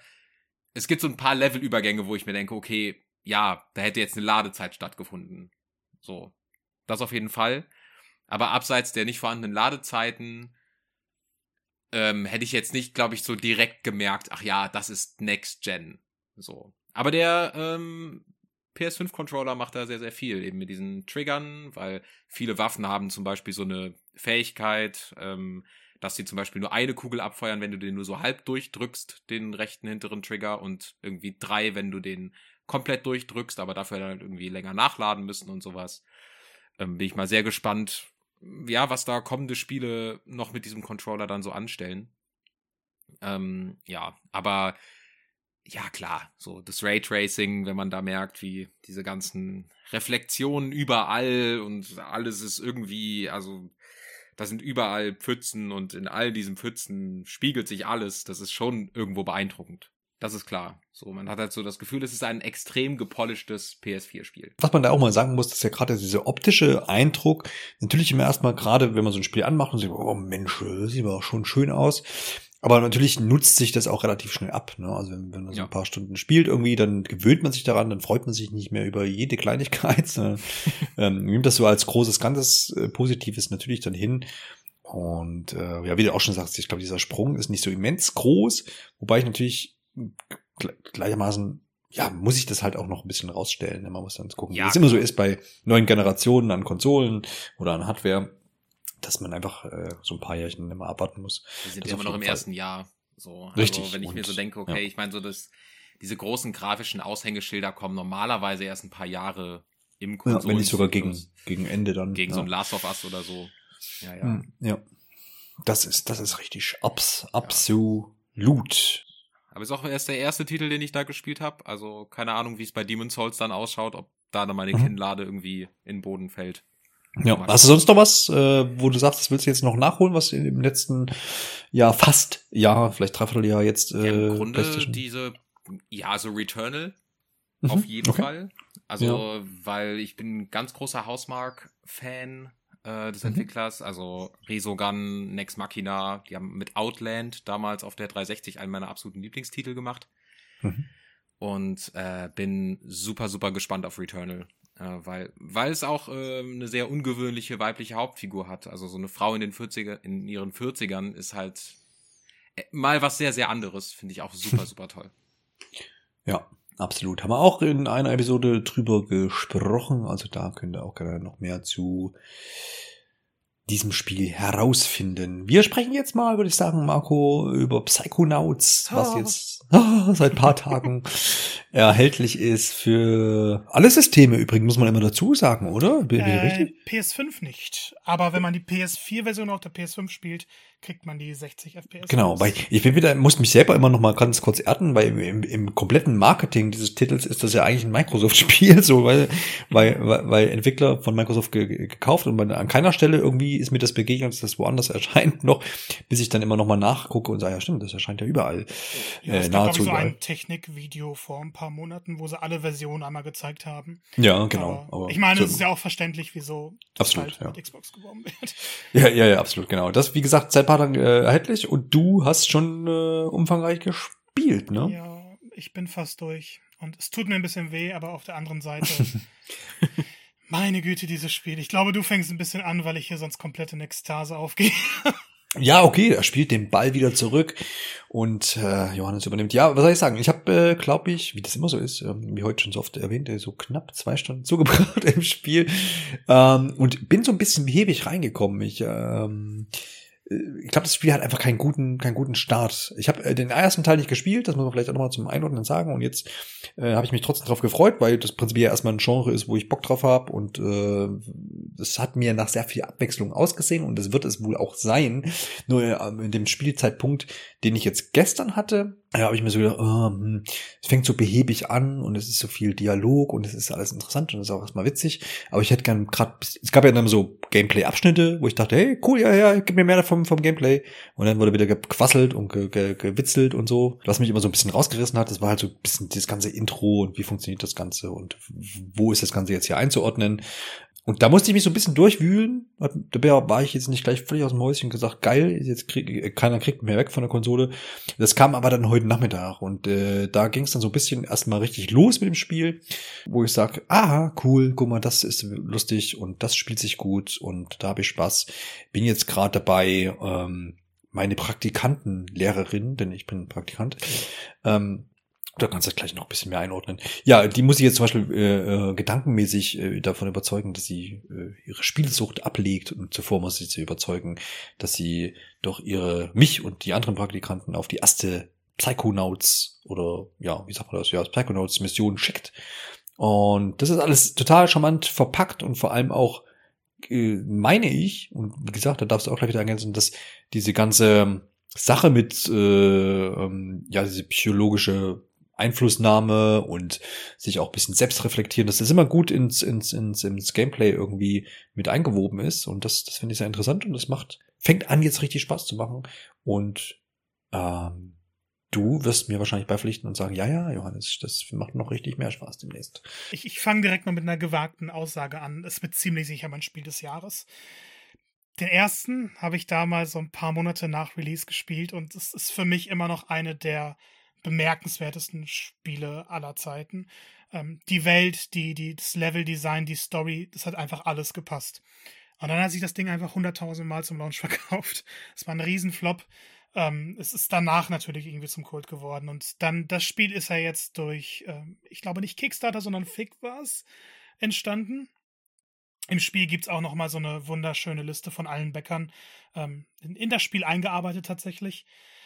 Und Du sagst, der, der Einstieg, der hat da nicht so gepasst. Für mich war absolut perfekt. Ich habe auch den VR-Ableger Rumbles of Ruin gespielt und er geht jetzt eigentlich ziemlich flüssig über. Und in dem gesamten Intro, klar, wenn man die Charaktere nicht kennt, ist das alles ein bisschen komisch, ein bisschen viel, ein bisschen, da reden die wieder, da wollen die mir was erklären. Aber es sind nun mal alles Charaktere, die man aus den Vorgängern kennt. Und man kommt wieder mit denen in Kontakt. Man wird wieder in diese Welt reingebracht. Und ich finde es ehrlich gesagt schön, dass man nicht gesagt hat, okay, wir machen jetzt ein Reboot oder wir machen das jetzt wie einen eigenständigen neuen Teil. Damit hätte man vielleicht ein paar mehr Leute direkt gepackt. Aber für mich ist es einfach schöner, dass diese Geschichte, die offen war, die ein offenes Ende hatte, die über so viele Jahre immer wieder so hoch gelobt wurde, eine vernünftige Fortsetzung bekommt. Und das Spiel geht immer weiter und das Spiel macht immer wieder neue Schritte. Ich glaube, ich habe noch nie so ein abwechslungsreiches Jump'n'Run gespielt. Jede Welt, jede mentale Welt bringt so viele überraschende Sachen, wirft alles um, was vorher eingeführt wurde. Und obwohl das Gameplay irgendwo im Prinzip immer dasselbe ist, ist diese Vielfalt einfach unglaublich.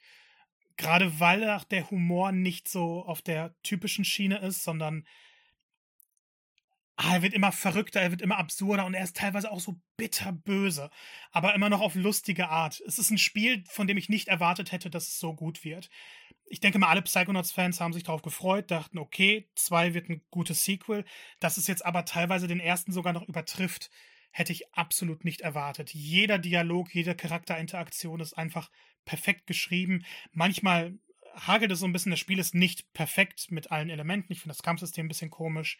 Die Übergänge sind manchmal nicht so schön, aber alleine das Leveldesign und die, die schiere Verrücktheit der ganzen Welten ist, ist einfach irrsinnig. Und es hat eine der besten LGBTQ-Plus-Repräsentationen, die es vielleicht so in den letzten fünf Jahren in Videospielen gab, zumindest in dieser Humorschiene, ähm, in diesen etwas abgedrehteren Spielen. Ich äh, habe mich völlig drin verloren. Ich freue mich auf das Finale und ähm, ich, ich möchte alles aus diesem Spiel raussaugen. Und ich hoffe sehr, dass es auch erfolgreich genug wird, damit wir einen dritten, vierten, fünften, sechsten, siebten Teil bekommen. Ich würde mich halt freuen, wenn du jetzt nur noch ein paar Minuten bleibst, bevor du jetzt schon wieder weiterspielst. Aber für, für euch kann ich es einrichten. das, das, das ist ja nett. Äh, ja, Simon, das klingt doch alles danach, als müsstest du eine Xbox kaufen, oder? Ach nee, erscheint ja auch für die PlayStation 4. Ist das eine ähm. Art Spiel, äh, wo du sagst, du wirst auch mal ein Auge drauf, oder ist das sowas, wo du sagst, nee, ja, ich äh, muss sagen, ich muss es mir gar nicht mehr kaufen, weil es bei mir auf dem Tisch liegt. Aha, Skandal. Äh, ja, ich bin äh, Riesenfan vom ersten Teil. Mhm. Ich, äh, ich hatte zwar immer so leichte Probleme mit den Jump-and-Run-Einlagen und ich weiß, im ersten Teil gibt's einen so ein, es gibt ein Godzilla-Hommage-mäßiges Level, das ich gehasst habe. Ansonsten äh, liebe ich aber diesen ersten Teil und ich bin so dermaßen gespannt auf den zweiten, weil ich von Tim Schäfer nie genug bekommen kann von seinem Writing, von allem, was er so anfasst. Ähm, also Grim Fandango würde ich so in meine Top 5 besten Spieler aller Zeiten wählen, ohne zu zögern.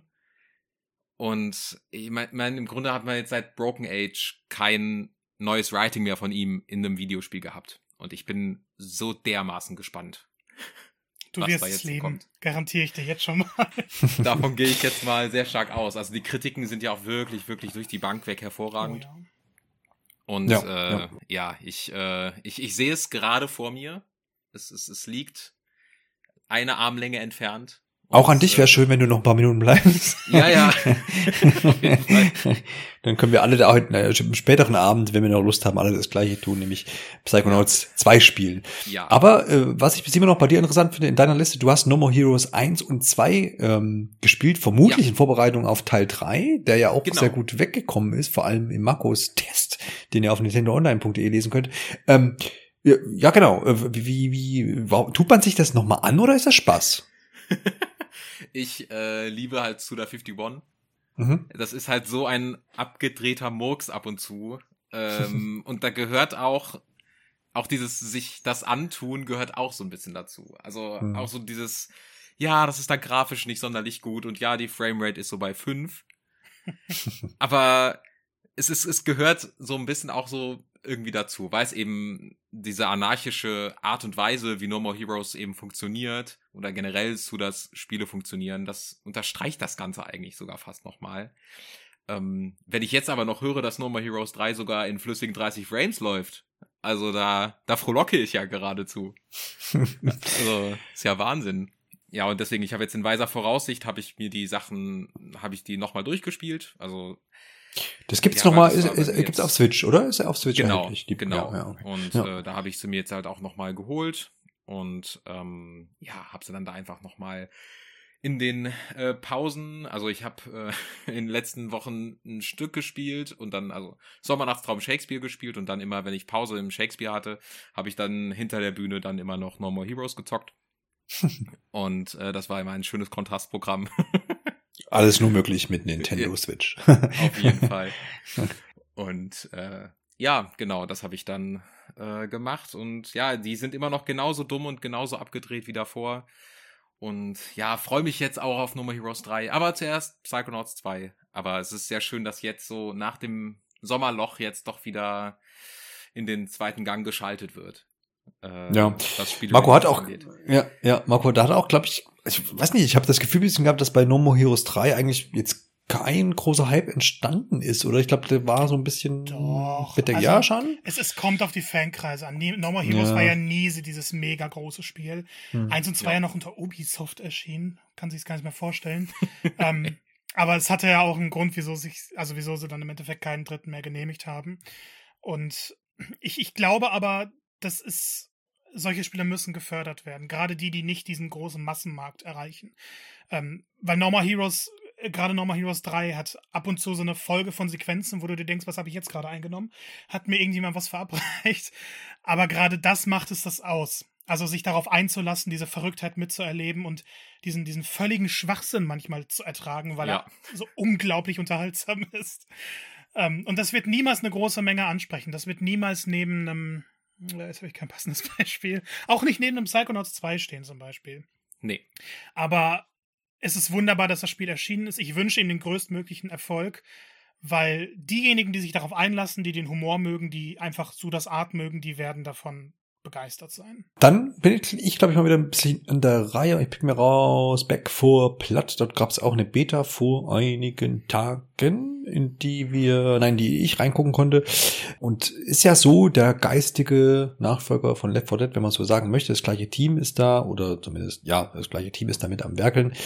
Und ich kannte mich noch dunkel an Xbox 360 Zeiten und Left 4 Dead erinnern, dass ich das im Kooperationsmodus gespielt habe. Und das, mehr Erinnerungen waren aber auch nicht mehr wirklich da. Das hat Spaß gemacht und hatte jetzt auch wieder in diesen, in diesen Online-Sessions, die ich da probieren konnte, Spaß gemacht. Es ist aber in meinem, äh, meiner Wahrnehmung auf jeden Fall ziemlich dem ähnlich, was ich damals erlebt habe. Das heißt, man, man flitzt so äh, da im Mehrspieler umher, äh, jagt Zombie, Zombies, beziehungsweise stellt sich Zombie-Horden entgegen und das mit allerlei äh, Waffen und Geschnetzel und äh, Gemetzel. Ähm, gilt immer den Safe Game Ach, ein Safe Game, siehst du, das ist die Sendung, so heißt die Sendung, ein Safe Room zu erreichen, um dort quasi dann den nächsten Spielabschnitt zu beginnen und sich da wieder ein bisschen aufzurüsten und dergleichen. Also das hat mir alles in allem sehr viel Spaß gemacht. Das Neue dahinter soll so ein bisschen dieses Kartensystem sein. Das heißt, es gibt Kartendecks, mit denen ich mich auch ausrüsten kann. Das heißt, ich habe vielleicht irgendwo in gewissen Bereichen irgendwie Boni, kann mich besser heilen oder habe da und dort irgendwie Stärken. Das war so ein bisschen das, was ich dann wahrgenommen habe. War nett aber ich glaube, äh, das ist jetzt nicht diese, diese Riesenneuerung, die jetzt da irgendwie alles rumreißt. Das kennt man ja auch teilweise aus anderen Spielen. Von daher, ähm, jo, eine nette Dreingabe, die da vielleicht nochmal so ein bisschen mehr Taktik reinbringt. Das muss man dann einfach sehen im finalen Spiel. Äh, ich werde mir das dann wieder angucken. Ist ja auch mit im Game Pass vertreten. Deswegen gucke ich da auf jeden Fall da nochmal rein, weil Spaß hat das auf jeden Fall gemacht. Ich denke, das ist auch so ein typischer Kandidat für hast ein paar Leute da, beziehungsweise triffst ein paar Leute online äh, und machst einfach mal ein paar Stunden äh, Zombies vermöbeln. Und wenn das so aus der Beta, so wie ich das wahrgenommen habe, ist das gut umgesetzt und hat Spaß gemacht und äh, dementsprechend hatte ich da eine ganz gute Zeit und man muss, muss einfach jetzt gucken, was dann in der finalen Version bei rauskommt. Habt ihr irgendwie Bock auf Back for Blood? Ich glaube, Marco, du schon, oder? Ja, ich möchte es auf jeden Fall spielen, weil ich Left 4 Dead 2 immer noch, also jedes Jahr mindestens zweimal mit Freunden noch spiele. Ja. Äh, neues Krass, Material ist ja. immer gut. Ich habe halt ein bisschen Angst, dass es dann durch das Kartensystem überladen werden kann, aber wenn du jetzt gerade schon positive Worte dazu findest, dann steigt die Vorfreude noch weiter. Simon, hast du irgendwo Kontaktpunkte mit äh, Left 4 Dead oder Back 4 Blood? Also mit Left 4 Dead ein kleines bisschen, aber ich muss halt sagen, sobald ich die Punkte Zombie und Shooter in irgendwie in einem Satz höre, schalte ich normalerweise ab. Das, ja, okay. Ich, ich, ja. ich habe es ein paar Mal probiert, aber irgendwie, also ja, ich kann diese Spielmechaniken ähm, total wertschätzen. Aber dieses Zombie-Setting, äh, das, da bin ich einfach, glaube ich, seit Jahren inzwischen raus. Okay, ähm, ja, Übersättigung ja. irgendwann stattgefunden. Ja, ja, ja. Wie so oft bei, bei, beim Thema Zombie, ja. ja. Kann ich auch nachvollziehen. Das Ding erscheint trotzdem, Simon, am 12. Oktober. Verdammt. Verdammt. Kannst du hier gar nichts machen. Und dann schauen wir einfach mal, wie es weiter aussieht. Ich finde, über was man noch sprechen kann, und da bin ich jetzt ganz egoistisch, bleibt in meinem Bereich, ist der Flight Simulator, weil da wollte ich vorher im Monat schon drüber sprechen und habe es einfach völlig vergessen, weil da ist es nämlich schon erschienen. Äh, Juli. Und für die Xbox natürlich jetzt, also Konsolenversion für Xbox Series S und X, selbstverständlich. Und das war mein erstes ähm, Erlebnis mit dem Flight Simulator, weil ich natürlich nicht annähernd irgendwie einen potenten PC habe, der da irgendwas tun könnte in Richtung Flight Simulator. Deswegen habe ich da ganz brav gewartet auf die Konsolenversion und das hat Spaß gemacht. Ich habe natürlich auch nicht groß irgendwie was da erwartet. Man wusste ja schon, was auf einen zukommt irgendwie, ne, aufgrund der Berichte zur PC-Version. Aber es ist sowas, wo man einfach abends mal noch mal eine Runde irgendwie, was habe ich, mein erster Flug war irgendwie von Ingolstadt nach Erfurt, meine Heimatstadt. Ich habe es aber nicht bis hingeschafft. war dann doch bisschen weit. Ich habe das falsch eingeschätzt, dachte irgendwie, äh, ähm, ja, das machst du dann halt heute Abend noch und dann war mir das aber doch ein bisschen lang und ich aus auch auch aus ähm, habe ich gerade Ingolstadt eigentlich gesagt? Oder habe ich Innsbruck gesagt? Ingolstadt. Ja gut, ich bin von Innsbruck nach Erfurt, wollte ich fliegen so rum. Und ich aus Innsbruck erstmal rausgekommen bin, weil das liegt natürlich im Tal, ringsrum sind lauter Berge und da kann man nicht einfach hoch rauffliegen, wie man das so denkt als äh, äh, Pilot Wings äh, Pilot, sondern man muss äh, viele Kreise ziehen, dass man erstmal in Höhe gewinnt und so Späße. Musste ich mich erst dran gewöhnen und äh, dann ein paar Tage später bin ich dann halt mal von Erfurt nach Leipzig geflogen. Das war da ein bisschen übersichtlicher, knappe 40 Minuten, soweit ich weiß. Und äh, das war cool und die, also das beeindruckt schon. Also diese ganze Welt, die man da unter sich wahrnimmt, ne, alles gefüttert aus, aus der Cloud mit den ganzen Kartendaten. Man kann das auch offline spielen, ist aber dann nicht so schön. Äh, ich glaube, der Download ist über 100 Gigabyte groß, aber diese ganzen Daten, die da aus der, aus der Cloud quasi hm. Äh, für die Karten quasi noch kommen, das sind auch immense Datenmengen. Ich habe es neulich irgendwo gelesen, wie viel das ist. Den Begriff kannte ich noch gar nicht. Ähm, äh, für diese Datenmengen und, und das ist schon beeindruckend, was da irgendwie so an Technik dahinter ähm, steckt und äh, wird ja jetzt auch erweitert am 6. September nochmal um, um, um das nächste World Update für Deutschland, Schweiz und Österreich, wo es dann noch eben detailliertere äh, Eindrücke gibt. Es ist ja so, für alle, die es nicht wissen, dass die, man, letztendlich kann man über die ganze Welt fliegen und da liegen äh, dann Kartendaten zugrunde, die auch über die Cloud eben reinkommen, wie erwähnt. Und viele Sachen sind aber dann auch nachgebaut in 3D äh, also so Wahrzeichen hauptsächlich, ne, und Flughäfen, je nachdem, wie dann die Updates vorangeschritten sind. Und das ist schon beeindruckend. Ist natürlich so eine Sache, die ich bisher auch nicht wirklich als Spiel quasi wahrgenommen habe, im Sinne von, ich äh, will jetzt das und das erreichen und ich mache die und die Checkpunkte und die und die Missionen. Ähm, soll aber ja jetzt auch noch ein bisschen gefüttert werden äh, mit einigen Updates dann auch im Herbst, die dann noch anstehen.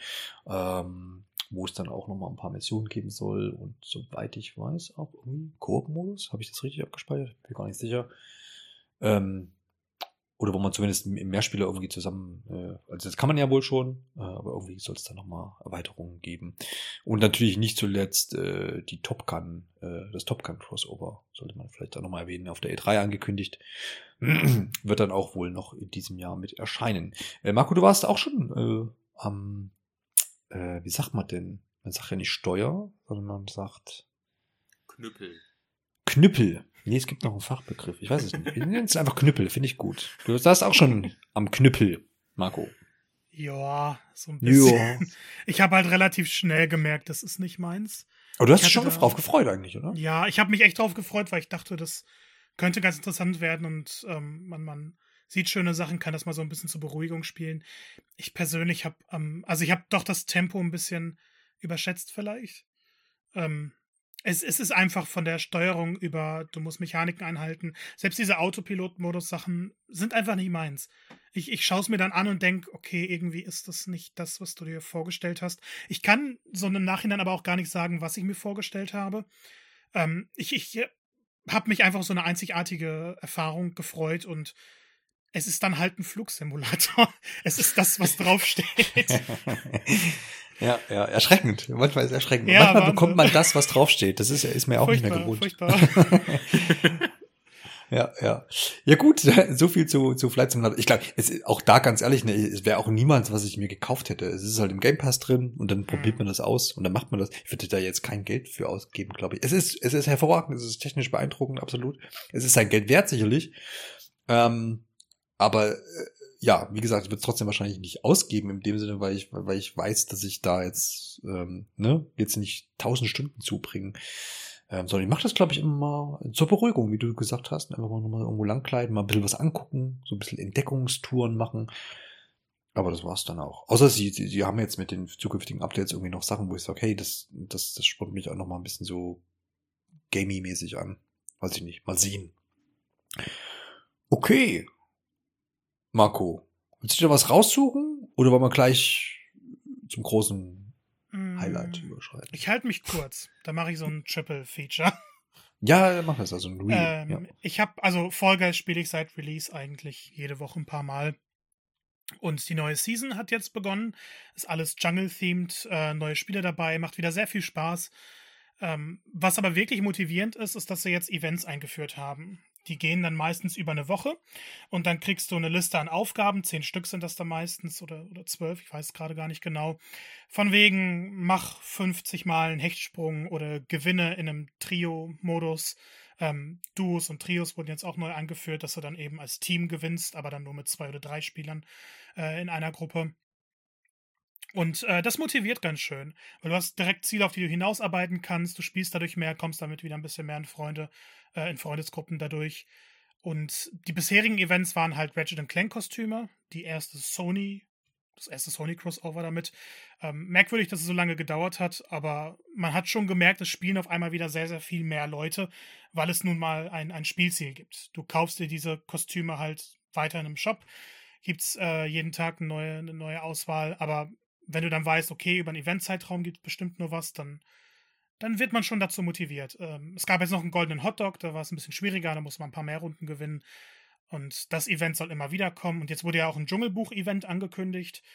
Ähm, ich glaube, das braucht Fall Guys, dass man eben dann nicht nur die neue Runde spielt, obwohl das auch sehr viel Spaß macht, sondern dass man dann direkt sagen kann, ähm, ich, ich habe Spielziele, auf die ich hinausarbeite und kriege dann halt als Belohnung ein wunderschönes neues Kostüm. Anderes Spiel, in das ich mich jetzt neu eingefuchst habe, Dead by Daylight, ist ja gefühlt seit 50 Millionen Jahren schon auf dem Markt. Ähm, ich habe ein paar Streams angefangen zu schauen, dachte, okay, guck dir das Spiel mal an. Ist ja auch auf den aktuellen Konsolen verfügbar, ist auch im Game Pass übrigens. Ähm, und ich persönlich habe das wirklich als Spiel für mich entdeckt. Ähm, für die, die es nicht kennen, das spielt man mit fünf Leuten. Vier Überlebende müssen sozusagen zusammenarbeiten und Generatoren reparieren, um dann am Ende durch ein Tor zu entkommen. Und ein Spieler spielt dann halt einen Killer, läuft herum, nutzt seine Fähigkeiten, um die Überlebenden zu erwischen und an Haken zu hängen und möglichst dafür zu sorgen, dass die dann nicht gerettet werden oder sie dann eben schnell wieder aufzuhängen, um sie einer Entität zu opfern. Ähm, sind schnelle Runden, nicht jede Runde macht Spaß, weil manchmal kommt man einfach in Spielergruppen zusammen, die nicht so gut miteinander arbeiten können. Ähm, ich finde aber vor allem die Killerperspektive sehr interessant, weil sie auch sehr viele Lizenzkiller dabei haben. Ähm, jetzt kommt Pinhead aus der Hellraiser-Reihe dazu. Die Filme habe ich letztens nochmal versucht anzufangen.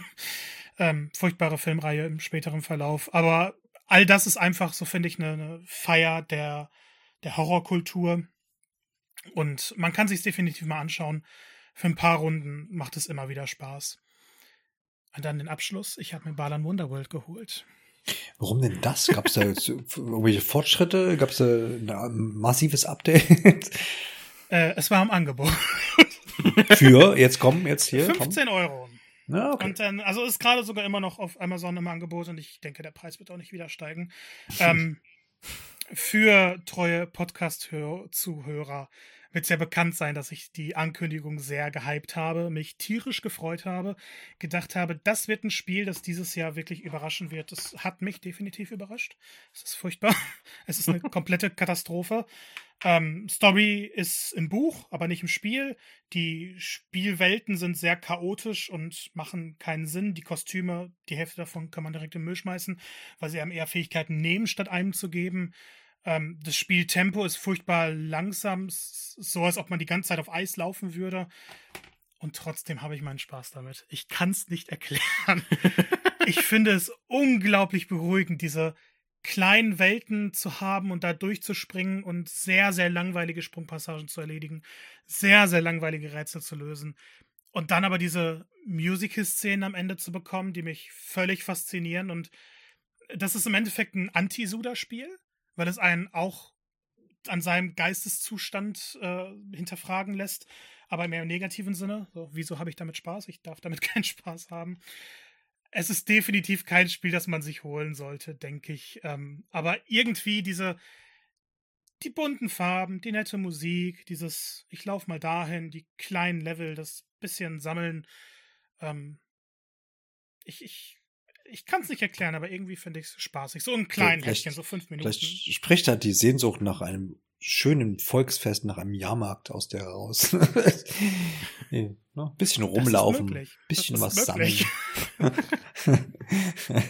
Möglich ist es. Ich versuche ja, versuche ja irgendwie das einfach das Ganze zu erklären. Aber okay, ja. Mir gerade eine Therapiesession erspart, also danke schön. Ja, absolut, absolut. Gerne, gerne, gerne. Wundervoll.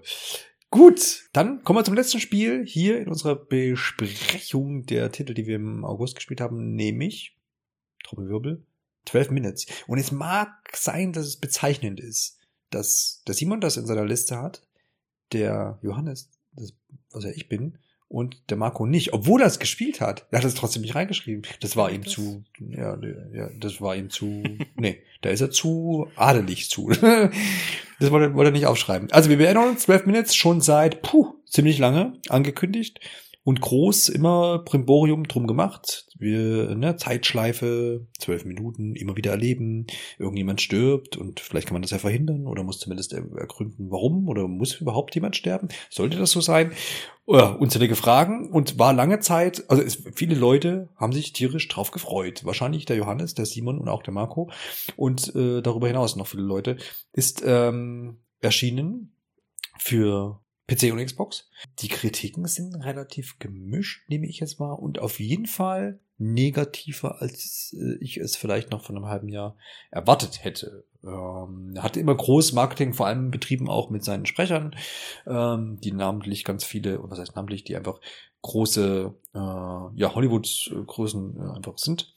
Ich frage mich jetzt dieser Tage auch, warum dieser Hype vielleicht auch entstanden ist. Bei mich lockt jetzt normalerweise jetzt äh, äh, eine große Sprecherrolle irgendwie jetzt nicht hinterm Häuschen vor, weil das in Videospielen halt nett ist, wenn man coole Sprecher hat, auf jeden Fall, gar nicht ohne Frage. Ähm, aber das müssen ja nicht Hollywood-Größen sein, das können auch andere Leute gut, ist zumindest so mein Eindruck der letzten Jahre. Ähm, aber ich glaube, es war so ein bisschen dieses Time Loop-Ding, ähm, Kammerspiel, huh, was, was, was ist passiert, wie kann ich darauf kommen und dergleichen. Simon, warum hast du dir 12 Minutes geholt? Ähm, Weil es von Annapurna kommt. Ja, okay, auch ein Argument. Äh, ja. Und Annapurna Interactive als Publisher halt, also man weiß nie, was man bekommt, aber man, man bekommt immer was sehr Einzigartiges. So. Ja, das hat, ja, das war ja in diesem Fall dann auch so. Ja, genau. Ja. Auf jeden Fall. Ja. Ähm, ja. ja, und auch einfach, ja, natürlich wegen der Sprecher. Ähm, Willem Dafoe bin ich Riesenfan. Ähm, und naja, also interessante Prämisse auf jeden Fall. Auch mal wieder so ein bisschen Point-and-Click, was mäßiges. Davon kommt ja auch nicht viel. Äh, was ich immer sehr schade finde. Und dann nimmt man dann sowas natürlich mit. Und es war so mysteriös und man, man wusste nicht, was da auf einen zukommt. Und das hat man auch einfach heutzutage nicht mehr so oft. Ja, das stimmt. Das war so ein bisschen keine so. Ahnung hat. Ja, das ist ein bisschen das Überraschungspaket. Ja, vielleicht an der Stelle, äh, vermutlich werden wir das eine oder andere spoilern müssen, um auch wirklich äh, da jetzt mal drüber reden zu können. Ich, Simon, du hast auch durchgespielt, nehme ich an. Oder? Ja. Ja, ja. Ja, ja, genau. Ich will es ja jetzt nicht so lang, vielleicht vier, fünf Stunden, je nachdem, wie viele Optionen man denn ausprobiert. Also was mich im Ganzen ähm, so ein bisschen geärgert hat dann. Also ich, ich finde, es hat einfach gut angefangen. Also ich war so ein bisschen mhm. ähm, interessiert dran und auch das Spiel ist gut gestartet. Dachte so, ja, cool. Ähm, jetzt kommt hier alle Nase lang irgendwie einer in die Wohnung. Ich bin da mit meiner Frau und der will meiner Frau da irgendwie Böses tun und bringt die, wenn ich falsch handel, auch um. Ähm, aus diversen Gründen. Und ähm, ja, jetzt bin ich hier und muss versuchen, das zu verhindern und, oder zumindest zu, äh, zu ergründen, äh, warum er das macht und wieso, weshalb, warum. Und ähm, das fand ich zumindest schon mal eine interessante Prämisse und habe mir gedacht, geil, ähm, das versuche ich aus und versuche jetzt da irgendwie dahinter zu kommen. Und war dann aber relativ schnell ernüchtert, weil man ja so viele Optionen zum Ausprobieren ja gar nicht hat. Und das war so ein bisschen das, was also man kann schon Sachen ausprobieren, ja. Das ist Point-and-Click-mäßig natürlich auch äh, typisch. Aber ähm, mich hätte es gefreut, wenn auch verschiedene Sachen zur Lösung, zu verschiedenen Lösungen oder vielleicht auch einfach nur zur gleichen geführt hätten. Das war so das, wo bei mir die erste Ernüchterung dann ein, ein, eingetroffen ist, wo ich dachte, ah, schade eigentlich. Man hätte da vielleicht ein paar mehr Stränge irgendwie machen können, als alles in eine Richtung zu kanalisieren. Das war so ein bisschen ärgerlich für mich. Und ab dem Zeitpunkt war es dann mehr so ein Abarbeiten für von Dingen, wo ich dachte, ja, okay, jetzt dann machst du halt jenes und okay, so musst du es machen, dann mache ich das halt jetzt. Hätte es aber gern eigentlich mal anders ausprobiert und ab dem Zeitpunkt hat es mir dann nicht mehr so gut gefallen. Also das mit den Entscheidungsmöglichkeiten, da würde ich zu, soweit zustimmen. Hm. Es, ist, es ähnelt halt, finde ich, wirklich viel mehr einem ja, einem Telltale-Spiel so äh, in der Entscheidungsweise oder eher auch so einem Choose Your Own Adventure Book irgendwo. Also dass du eigentlich so ja, du hast so drei verschiedene Möglichkeiten und ja, ganz oft sind zwei davon halt einfach nur eine Sackgasse und die wollen halt, dass du genau diese eine Möglichkeit jetzt benutzt, damit es weitergeht. So. Das ist, es hat mich dann auch so ein bisschen einfach, ja, ernüchtert. Irgendwo.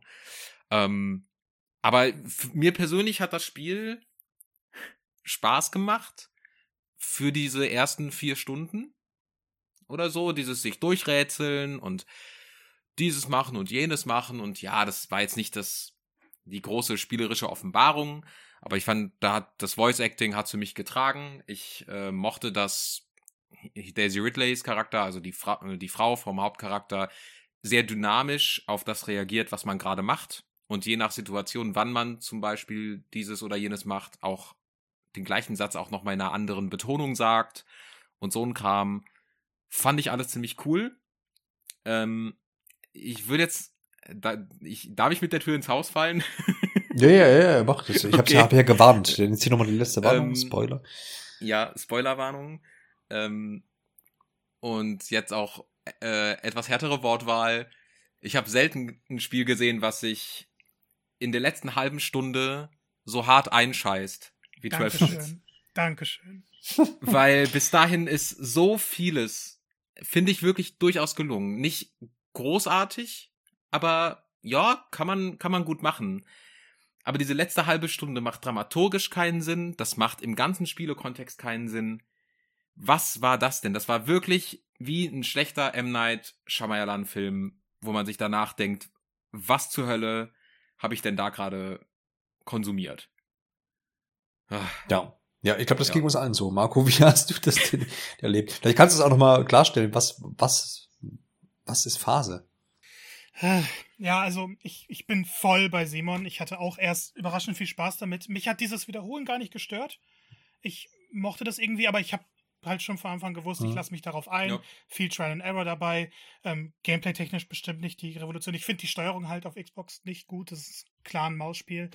Aber ähm, auch, auch das kann man alles hinnehmen. Ja. Und es geht ja immer um diesen typischen Loop. Und bei mir war es halt erst so, dass ähm, die Frau dann gesagt hat, hey, ich habe meinen Vater umgebracht. Und ähm, ich habe danach dann halt diese Uhr geklaut und um diese Uhr geht es die ganze Zeit. Der Polizist, Schrägstrich, schlichter Mörder, was auch immer, es interessiert mich gar nicht mehr. Ja. Ähm, der will die halt und äh, irgendwann kam ich dann an den Punkt, wo ich mit seiner Tochter reden konnte, die ihm dann sagt, hey, hör denen erstmal zu und dann gab es halt die große Enthüllung, ähm, nee, die, die Frau hat den gar nicht umgebracht, sondern jemand anders. Und äh, dachte ich mir, okay, irgendwie dieser ganze Dialog, weil die dann auf einmal so ruhig reden und, oh, tut mir leid, dass ich euch alle umbringen wollte und ich, äh, hat das hier ein Achtjähriger geschrieben? Ähm, was ist da auf einmal kaputt? Und äh, dann irgendwann durch eine Verkettung von zeigt dem das Item und zeigt ihm das Item, kommt halt raus, das ist deine Frau, aber das ist auch deine Schwester, die auch ein Kind erwartet. Ach ja, und du hast den Vater umgebracht, also auch deinen Vater. Und dann gibt es diesen 12-Minute-Twist, weil du hast ja diese 10 Minuten immer und es geht zwei Minuten zurück und jetzt siehst du halt die Szene, äh, wo dein Vater sagt, hey, du kannst halt nicht mit deiner Schwester zusammenkommen. Und du dann sagst, ja, nee, doch. Und dann Waffe und oder Messer oder was auch immer und Vater stirbt und oh Gott, ich bin jetzt wieder in dieser Loop. Und es macht keinen Sinn. Es ist, finde ich, reiner Torture-Porn. Denn im Endeffekt geht es nur darum zu sehen, wie Charaktere darauf reagieren.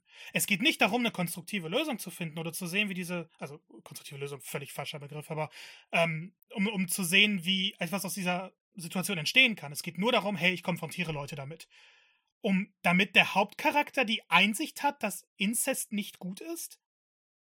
Dass er vielleicht äh, kein Inzest betreiben sollte? Ähm, ja. Man kann dann in der Zeit wieder zurückreisen durch die Uhr und dann halt dem Vater das sagen, ja, irgendwie hast du recht, ähm, Inzest ist nicht gut.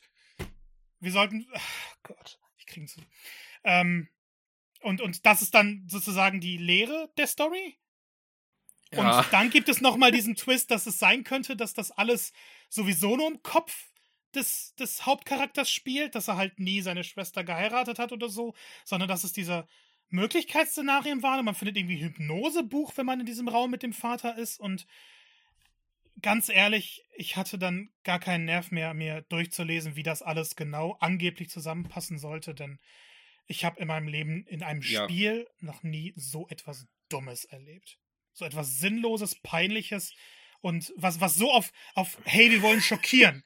Wir wollen nur schockieren. Wir wollen nicht, dass es Sinn macht. Wir wollen keine gute Geschichte erzählen. Wir wollen einfach nur mit der dümmsten Storywendung dieses Spielejahres und vielleicht dieses Spielejahrzehnts äh, überzeugen. Und meine Ja. Güte, war das Mist.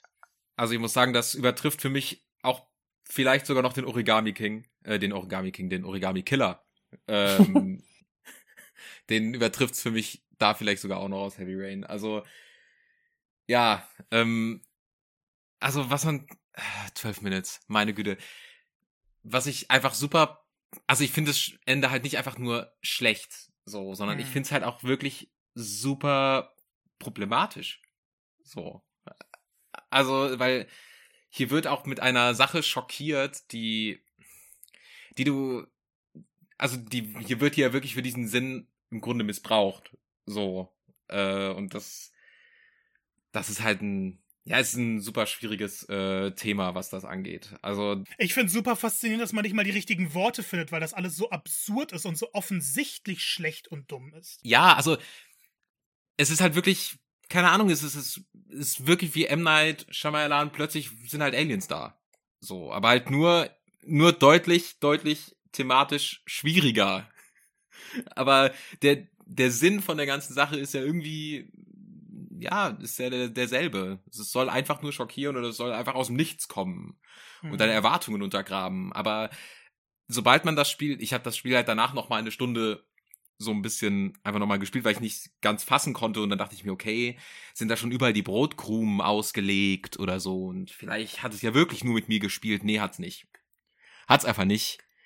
Ähm, da ist da ist auch kein Foreshadowing wirklich drin oder sonst was. Das ist halt einfach nur eine ganz billige Wendung und das ist super schade, weil an dem Spiel für mich eigentlich wirklich vieles passt. Ja, kann ich dir, kann, kann ich euch beipflichten, auf jeden, auf jeden Fall. Bis dahin, ähm, ne, jetzt vielleicht nochmal mein, mein, mein, mein, mein, meine Kritik an diesem, an diesem Try and Error vielleicht nochmal ausgeblendet. Bis dahin hatte ich da auch äh, Spaß mit und so. Vielleicht war das auch einfach so ein bisschen, ähm, äh, jetzt daher, dass ich jetzt kein großer Point-and-Click-Fan bin. Ich habe das aber zu mal so Berührungspunkte mit dem Genre gehabt, aber ne, dass ich einfach nicht mehr gewohnt war, Dinge einfach sich mal auszuprobieren, bis ich dann irgendwo auf eine Lösung bekomme. Das kann ja sein. Aber tatsächlich dieses Ende hat mir auch irgendwie den Boden oder noch Füßen weggezogen und das halt im negativen Sinne, nicht irgendwie, dass ich sagte, oh mein Gott, so mein, aber es ist einfach mehr als schlecht, das stimmt schon, da kann ich, kann, kann ich gar nicht mehr noch, mehr, mehr noch zu sagen. Und es ist halt dadurch dann eben halt auch enttäuschend, weil man natürlich schon ein bisschen Erwartungen an, an das Spiel hatte und es ja, wie gesagt, auch schon irgendwie gut äh, beginnt und man ja daraus auch was hätte machen können, so, wo man, also auch vielleicht mit einfacheren Mitteln, wo man jetzt sagt hätte, es wäre dann eine runde Sache gewesen und es wäre okay gewesen. Und aber dann lieber so, wenn man halt so was Mittelmäßiges macht, als wenn man das dann so irgendwie zerreißt. Ähm, verstehe ich auch nicht so ganz, wo, ob da jetzt irgendwie noch was fehlt. Wollte man da noch was dranhängen? Hätte man da noch mehr machen wollen? Oder ja, weiß ich auch nicht so richtig, wie, wie, wie man darauf jetzt gekommen ist, das, das zu tun. Weil der, der, dieser, dieser Plot-Twist funktioniert ja halt auch so irgendwie nicht. Also es ist erstmal, ja, es ist überraschend, aber es ist halt so völlig aus der, aus dem Zusammenhang halt rausgerissen. Wie du auch schon sagst, da fehlen einfach die Brotkrumen und äh, wo man sagt, ah, die stimmt und ha und siehste, fehlt einfach alles. Es ist einfach so, zack, äh, ja, das ist jetzt so. und auch der Weg dorthin, wie du jetzt schon sagtest, Marco, mit diesem hier das richtige Item rausholen und dann nochmal das richtige Item an der richtigen Stelle rausholen, ist auch kein schöner Weg dorthin einfach, finde ich. Man sagt so, uh, okay. Aber ich hätte, ich hätte das dem Spiel verziehen, wenn es dann durch eine unglaublich gute Story. Ja, ja, ja, sicher. Ja, bestimmt. Und ich, wahrscheinlich ich glaube, schon. deshalb kommt es mir auch nicht so negativ vor, das Ganze, weil ich einfach gehypt drauf war, was denn gerade passiert. Ich war richtig, oh, da, da kommt was Ja, ja. Großes. Das Spiel hat ja jahrelang jetzt gehypt. Ja. Und dann sowas. Ja, schade einfach, ne? Aber hm, gut. Äh, Muss halt, muss halt auch mal geben. Aber gut, dann, dann, dann soll es das doch gewesen sein. Schade, dass man jetzt hier mit so einem negativen Punkt aufhören muss. Was macht ja, macht ja nichts. Ist eben so. 12 Minutes ist das, was es nun mal ist. Und äh, schaut gerne mal trotzdem rein, vielleicht, wenn ihr vielleicht zum Beispiel Äh, Game Pass Abonnent seid. dann, dann, dann kann man zumindest mal das. äh, Psychonauts das, das 2 ist das ist auch ja im einfach das. Richtig, das ist dann natürlich die, die, Ja. die, besser, die bessere Wahl, das auf jeden Fall. Aber wenn ihr dennoch vier Stunden irgendwo übrig habt, dann könnt ihr das ja mal ausprobieren, um zumindest nachvollzie äh, nachvollziehen zu können, was wir hier kundgetan haben. Damit sind wir am Ende dieser wirklich ausufernden Folge. Ich hätte es ja gar nicht gedacht. Safe Game Nummer 8 hier im August äh, 2021. Vielen Dank fürs Zuhören. Vielen Dank Simon und Marco. Ja, vielen Dank. Ja. Und wie immer gilt, schaut gerne bei uns auf Twitter, Pixelpolygone und Plauderei und auch auf Instagram und natürlich auf nintendoonline.de und psnow.de vorbei. Hinterlasst Kommentare, bewertet uns gerne auf iTunes und hört vor allem in die nächsten oder gerne auch in vergangene Episoden mit rein. Und dann hören wir uns demnächst wieder, wenn es wieder heißt Pixelpolygone und Plauderei. Denn die Sommerpause ist rum, das heißt, es gibt uns jetzt wieder öfter. Der September kann kommen. Bis demnächst. Ciao, ciao. Ciao. Ciao.